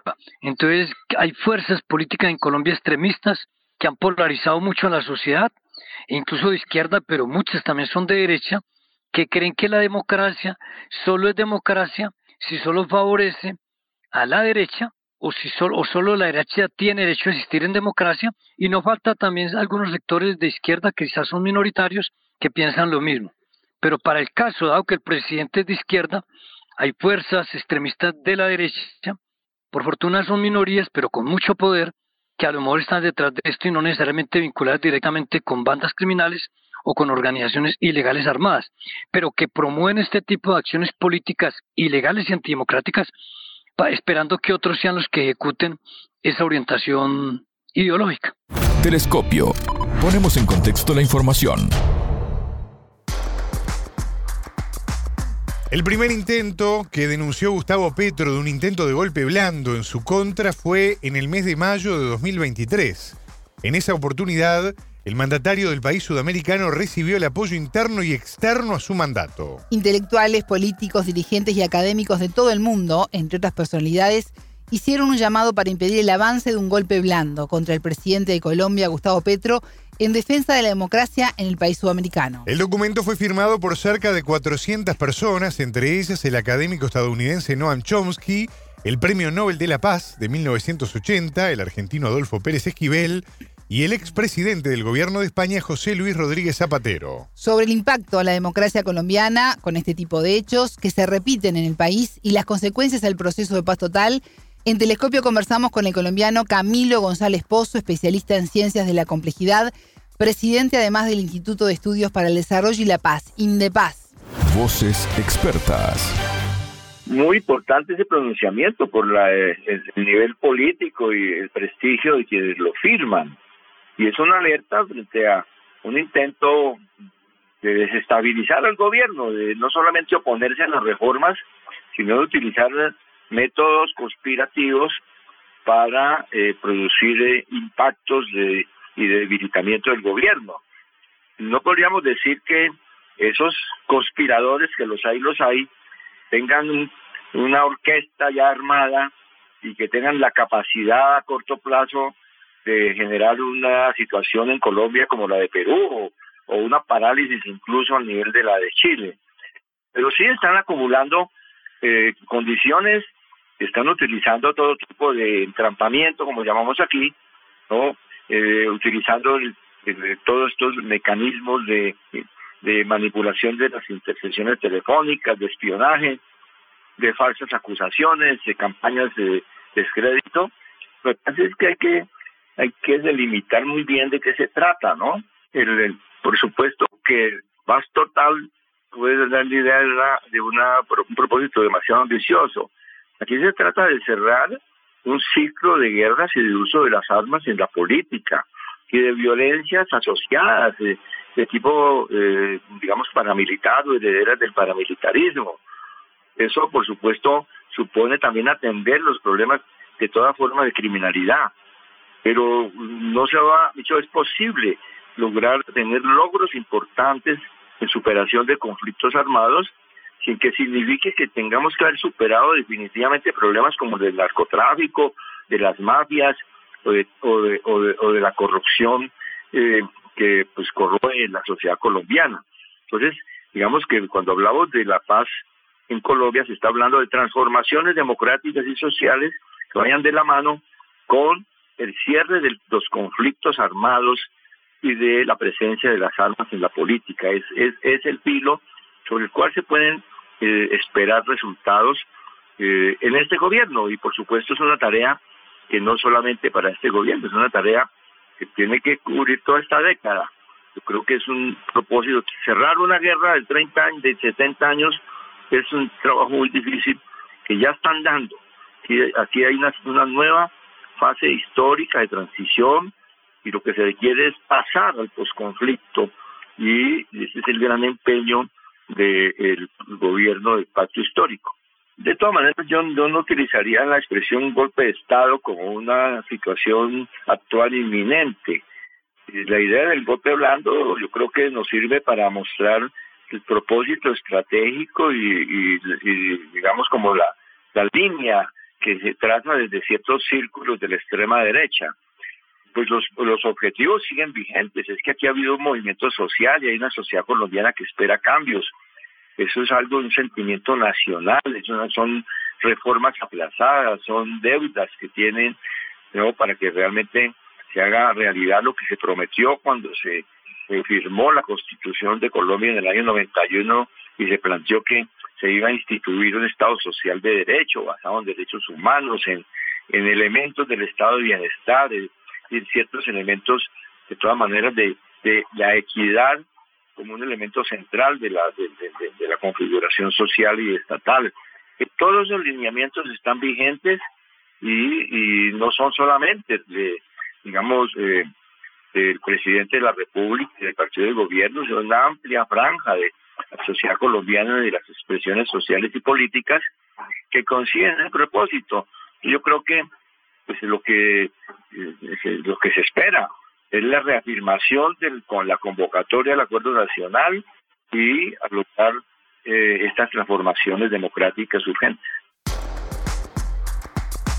Bueno, Alejandra, hasta aquí nuestro espacio de análisis. Recuerden que pueden volver a escuchar la entrevista o las entrevistas en este caso en sputniknews.lat. Ya lo saben, la frase del día la escucharon en Telescopio. Todas las caras de la noticia en Telescopio.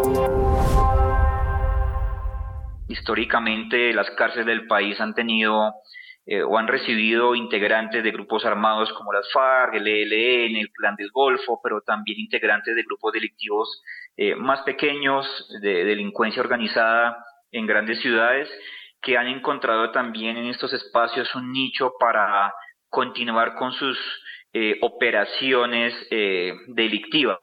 Eh, esas operaciones pues también empapan un poco el, el, sistema penitenciario en corrupción, en extorsión, inclusive viendo cómo algunos funcionarios del IMPEC han sido cómplices del desarrollo de esas actividades delictivas desde las cárceles. Entonces, en este sentido, es clave que la resolución del estado de cosas inconstitucional pues también responda a estas dinámicas de corrupción y de control eh, que ejercen los grupos desde las cárceles en clave también de encontrar formas de prevenir eh, que se adelanten ese tipo de acciones que al final impactan eh, en, en el exterior, en el exterior de las cárceles. Telescopio, un espacio para entender lo que sucede en el mundo.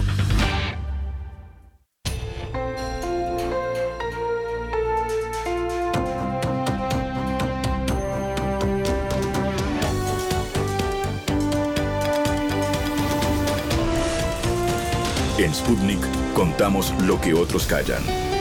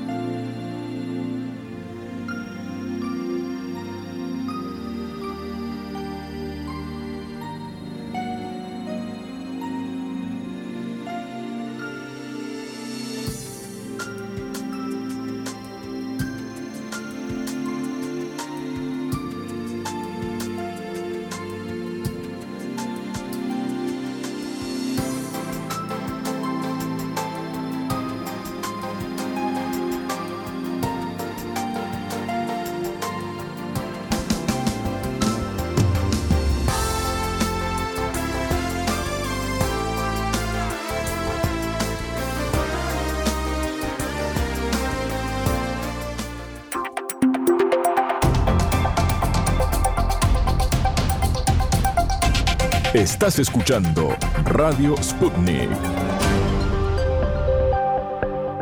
El próximo 5 de mayo, Panamá elige nuevo presidente.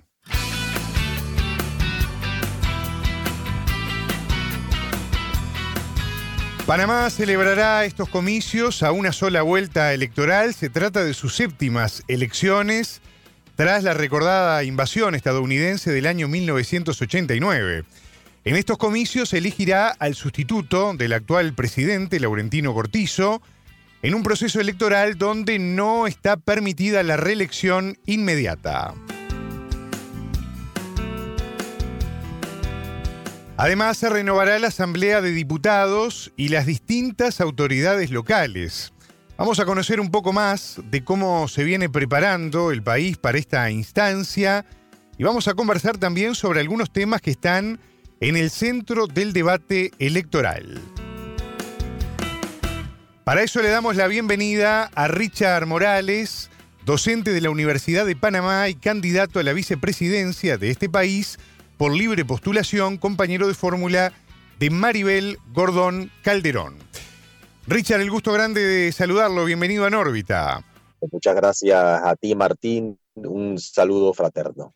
Richard, ¿cómo se prepara el país para esta instancia presidencial del mes de mayo? Bueno, el, país viene de una coyuntura eh, turbulenta, conflictiva, que fue eh, la lucha en contra de un proyecto minero, eh, donde el país logró efectivamente detenerlo, detener un proyecto de minería metálica a cielo abierto que era rechazado por la mayoría de los ciudadanos eh, y, que, y que generó un cambio, una ruptura, pudiéramos decir, camino a las elecciones. Eh, hubo un, un, cambio en, la conciencia, en las expectativas, en las aspiraciones de las, de las mayorías y el, los cálculos tradicionales de la política se han, eh, se han roto. Pudiéramos hablar de que hubo un estallido social en el 2023 en, en Panamá y los candidatos vinculados a esos intereses han, han sido castigados duramente en la, en la opinión eh, pública. Eh, así que se abre un escenario mucho más incierto en el cual eh, la fórmula a la que pertenezco junto a Maribel Gordón tiene grandes posibilidades en la medida que es la única que ha venido históricamente oponiéndose a, la entrega del país a capitales extranjeros, ¿no? A ese modelo político neoliberal que desde la invasión en adelante ha venido eh, consolidándose, la invasión dándose en 1989. Richard, aprovecho para preguntarle, ya que usted también mencionaba el conflicto generado, el estallido social generado a través de, lo que dejó justamente el conflicto minero. ¿Qué enseñanzas dejó este episodio pensando en los tiempos que se vienen y pensando también en ese modelo de país que parece que va a quedar bastante cuestionado en las próximas elecciones, ¿no? Así es, en el 2023 y al igual que en el año anterior, a ese en el 2022, hubo estallidos sociales eh, poderosos, eh, que en el fondo representaban un rechazo a ese, a ese modelo que lo que ha logrado es una, es una concentración de la riqueza y un empobrecimiento de, eh, de, las, de, las grandes mayorías. Eh, las enseñanzas, los aprendizajes de, este, de ese proceso, de esa coyuntura crítica, la primera es que, necesitamos gobiernos que escuchen a sus pueblos. El gobierno insistió en seguir solamente atendiendo los intereses de los donantes de campaña, de los poderosos intereses que han dominado Panamá históricamente, de capitales extranjeros, e ignoró semana tras semana ese pueblo que estaba en las calles. Eh, se levantaron los indígenas, los campesinos, los jóvenes, los obreros, los estudiantes, fue, fueron movilizaciones masivas. Otra enseñanza importante, y aquí podemos hablar de una toma de conciencia del pueblo, es que las decisiones y el control sobre los recursos estratégicos de la nación deben estar en manos del Estado, deben estar en manos de Panamá, que un país no puede renunciar al control de esos activos eh, estratégicos, porque eso es una condena a la, a la esclavitud en el, en, el terreno eh, internacional. Y la, la, otra lección importantísima es que un país pequeño como Panamá, que concentra el 4.9% relativo a su tamaño de toda la biodiversidad en el mundo, un país estrecho, pequeño, pero sumamente rico en biodiversidad, no puede apostarle a industrias extractivas. la palabra del pueblo en las calles fue, queremos aprovechar los ecosistemas, la riqueza natural panameña, pero en industrias que no destruyan esa naturaleza. Eh, y existen efectivamente la biotecnología, el desarrollo de medicamentos, de eh, diferentes usos para la, alimentación, la agroecología, el, e, ecoturismo, es decir, potenciar el aprovechamiento de la naturaleza sin destruirlo. Eh, ese cambio de conciencia marca definitivamente eh, un pueblo distinto, es un pueblo distinto el que va a ir a las urnas el 5 de mayo del 2024. Usted sabe, Richard, que tenemos una inmensa audiencia a nivel regional que nos escucha, que se entera de todos los temas que están ocurriendo en nuestra América Latina. Y en ese sentido me gustaría preguntarle, ya que, bueno, veníamos hablando ¿no? de las enseñanzas que dejó este episodio, este estallido social, usted nos daba un poco un, panorama ¿no? de, cómo, de cómo está en este momento Panamá preparándose de cara a la instancia del mes de mayo, ¿no?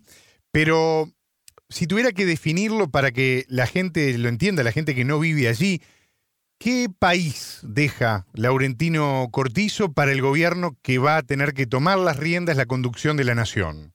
Deja un país en, crisis, eh, con un gobierno que no tuvo la, disposición de afrontar las causas de, de esas crisis y esto principalmente no solo por falta de capacidad, sino por estar atado a intereses, a sectores que se privilegian precisamente de mantener el país en la situación actual. Por ejemplo, podemos hablar de la, la caja del Seguro Social, el sistema de pensiones eh, panameño, que, actualmente eh, se encuentra en una situación crítica, requiere una reforma, pero hay una, una insistencia en los sectores eh, banqueros panameños eh, de terminar la privatización del seguro social.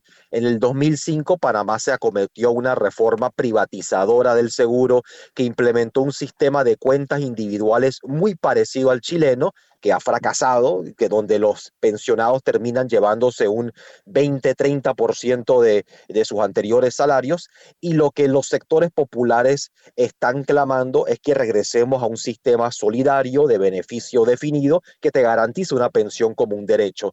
Esa es la única salida, así ha sido indicado por la Organización Internacional del Trabajo, pero hay una insistencia en evitar esa salida precisamente porque el negocio está en tomarse las pensiones de los asegurados y poder especular con ellas en las bolsas de valores. El gobierno ha ignorado ese tema y eso lo que ha hecho es que, que, siga, que siga agudizándose la, la, problemática del seguro social. Pero eso es solo uno de los, de, de, los tantos ejemplos. El otro es eh, el, el, desempleo. Panamá es un país donde el desempleo se ha disparado, se disparó tanto como en otras, otras partes del mundo durante la pandemia, pero esto tiene que ver también con un proceso de desindustrialización y de destrucción de la agricultura que se ha venido dando en Panamá, particularmente después de la invasión. Esa es una, una fecha importante en Panamá. Y y, la industria y el agro son sectores generadores de empleo y Panamá ha venido a depender de sectores especulativos como un centro financiero,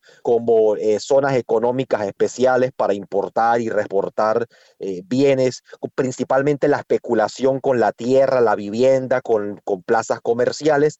El que visita Panamá lo primero que le impresiona es un skyline de rascacielos eh, muy moderno, pero lo que eso esconde es que es básicamente eh, especular con la tierra tratando de atraer inversionistas, pero a fin de cuentas no se está generando empleo, no se está haciendo inversión productiva y eso trae como consecuencia este problema grave de la falta de empleo y que actualmente el 60% de, eh, de, la, de la fuerza de trabajo se encuentra en la informalidad y la, y, la precariedad. Y la mitad de esos desempleados, el 54%, son jóvenes vemos una situación grave que tiene su raíz en ese modelo económico que se ha venido implementando, ese modelo neoliberal, eh, y la mayoría de los candidatos, siete de los ocho candidatos, con la excepción de Maribel, están comprometidos con ese, mantener ese modelo y han formado parte de gobiernos incluso que, que, profundizaron esas políticas que tiene a Panamá en la situación crítica donde está. Richard, quiero aprovechar estos minutos que nos quedan para también eh, hablar de su, de su condición de, educador, ¿no? Y en ese sentido, eh, señalar que el tema de la educación es un tema bien importante para, para cualquier país, ¿no? Que quiera salir de un modelo justamente como el que usted viene planteando y que está instalado, en este caso, en Panamá.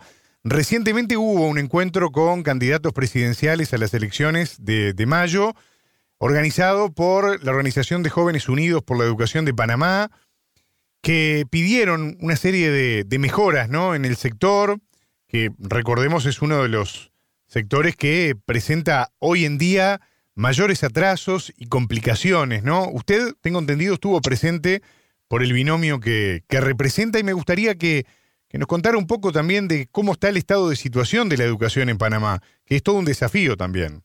Sin lugar a duda, Martín, la educación en Panamá se encuentra en el abandono. Tenemos un sistema educativo altamente segregado entre una educación para ricos y otra eh, para pobres el 20% de la población con más ingresos promedia 14 eh, años de, escolaridad, mientras que el 20% con menos ingresos apenas alcanza 5 años de, escolaridad. Tenemos un sistema de educación pública donde solo un 40% de los estudiantes se gradúan del doceavo año de la, de la secundaria. Eh, y a la universidad solo así, solo logran completarla un 10% de todos los estudiantes. Entran un 20%, pero solo la mitad se gradúa. Es decir, tenemos poca gente yendo a la universidad y muy poca gente graduándose de la, de la secundaria. Y la razón de fondo de esto es la, desigualdad social. Panamá está entre los países más desiguales tanto de América Latina como del mundo.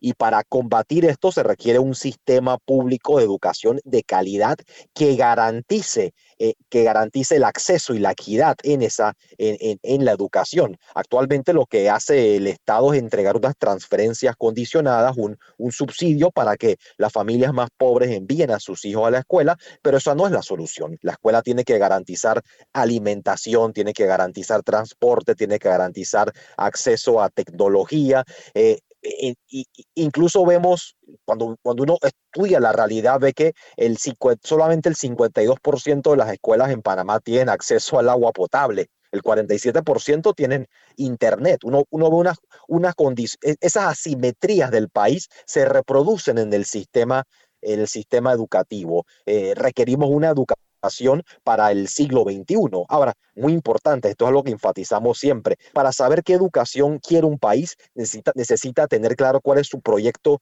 de nación, en, en, en función de qué vamos a transformar la educación. Y ahí se enfatiza la necesidad de que Panamá tiene que tener planificación, planificación desde el Estado y un proyecto de nación con objetivos, con una misión, en función de la cual reorganizamos la educación y logramos la inversión necesaria. Panamá también está entre los países de América Latina que menos invierte en educación, ha rondado aproximadamente entre el 3 y el 4% históricamente. Se estableció la meta que que en verdad existía por ley, pero no se cumplía de un 7% de inversión, pero incluso llegando a ese 7%, que fue eh, que aquí valdría ser el contexto, en las protestas del 2022 se obligó al gobierno a garantizar el 7% del PIB en inversión en educación, pero cuando ahí están incluyendo otros rubros que no son exclusivamente el sistema educativo para maquillarlo. Eh, pero el, el, planteamiento de fondo es Panamá necesita transformar su educación para asegurar calidad, pero sobre todo equidad y para, para hacer eso se necesita un proyecto de nación. No se puede seguir avanzando a tumbos, improvisando con la discrecionalidad y ese proyecto de nación implica el país que logra superar ese esquema neoliberal que ha empobrecido a Panamá. Me queda tiempo para muy poco, pero quiero aprovechar estos minutos que tenemos también, Richard, para preguntarle, porque el próximo 2 de febrero tengo entendido que finaliza la denominada veda electoral y ya el 3 de febrero se inicia el periodo de las campañas. En ese sentido, hay un largo eh, camino rumbo a la elección del 5 de mayo que va a tener tres instancias de debates. El primero va a ser, si no me falla la memoria, el 21 de febrero, que va a tener además como anfitrión a la Universidad de Panamá, nada más ni nada menos. También el 13 de marzo va a haber otro debate y el tercero si no le estoy errando al cálculo del calendario electoral, va a ser el 17 de abril. En el caso suyo, con la candidata Maribel Gordón Calderón, ¿cuáles son los énfasis que van a poner en esas instancias de, debate, considerando todo esto que veníamos hablando recién? Porque siempre hay un debate, valga la redundancia, en torno a los debates, en cuanto a la utilidad que tienen o no, al tiempo que está permitido para cada candidato hablar y exponer determinadas ideas y hay que elaborar una estrategia muy fina, ¿no? Para poder aprovechar el tiempo, aprovechar la, exposición y poner determinados énfasis, ¿no? En ese sentido, ¿por dónde, por dónde quieren apuntar?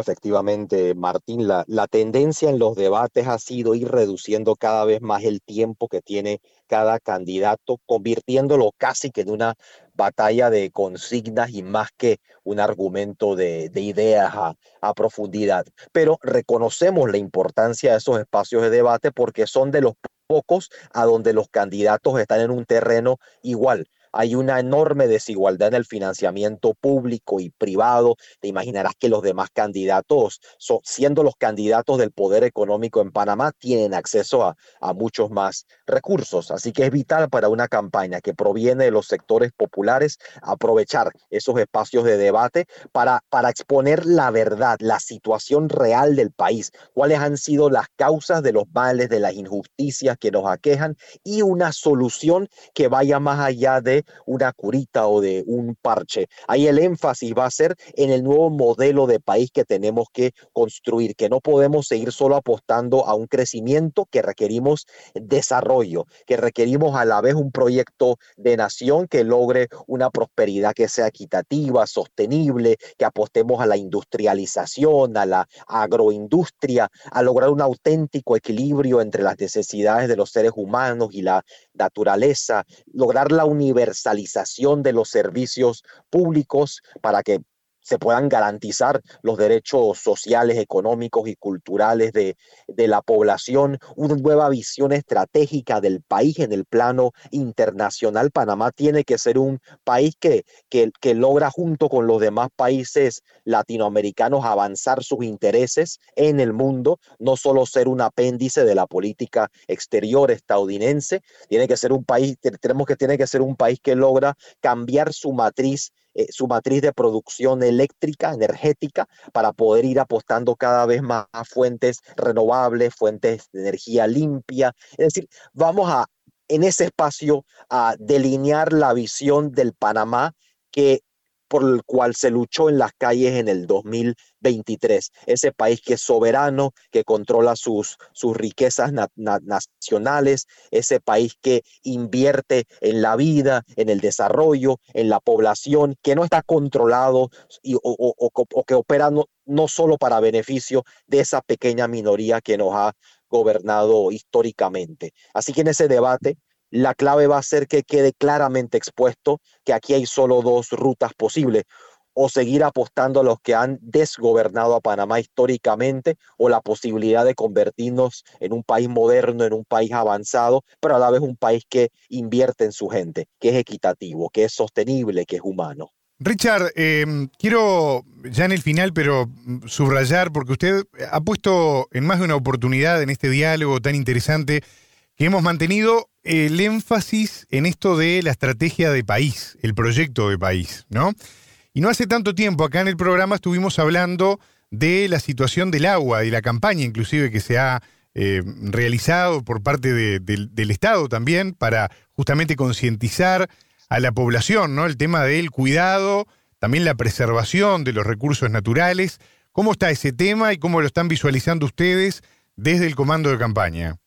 Oh, y, el tema del agua nos lleva a uno de los debates cruciales respecto a un proyecto eh, de país. El tema del agua para el canal de Panamá. El canal de Panamá requiere de agua para operar, es su principal insumo, y el agua para la población, al igual que el agua para uso energético y para, eh, y para, y para uso de, de, de, de, la industria y la, y la agricultura.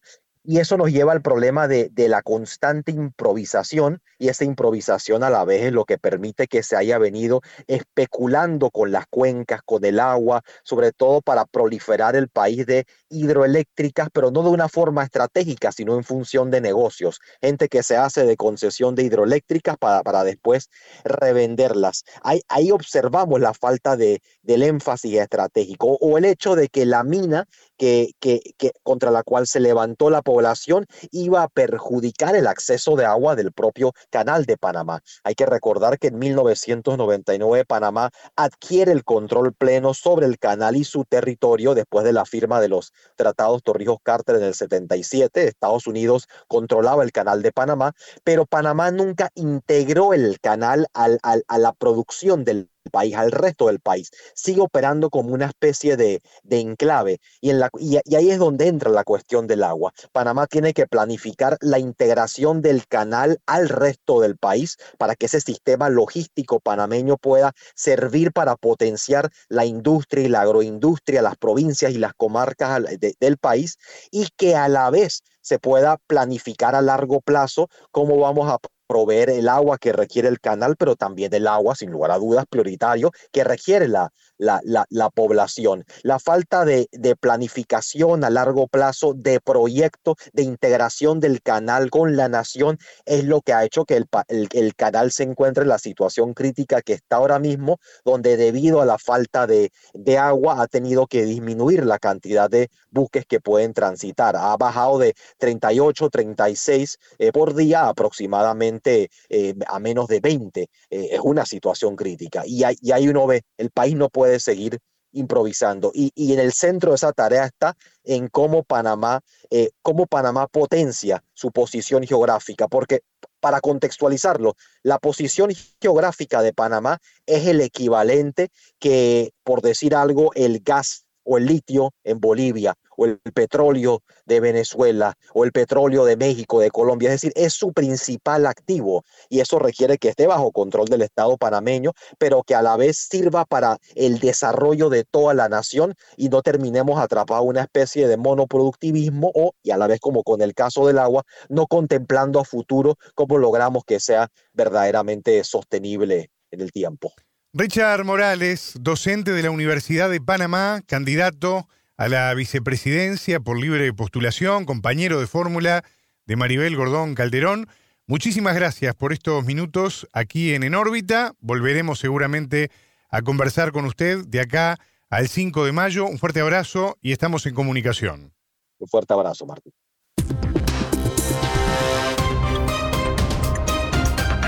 Radio Sputnik te acompaña todo el día para mantenerte bien informado.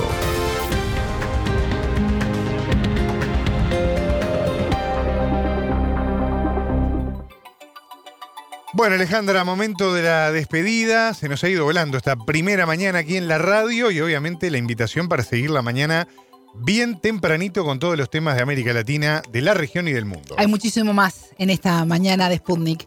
Tengan todos ustedes una excelente jornada. Buena vida para todos. En órbita.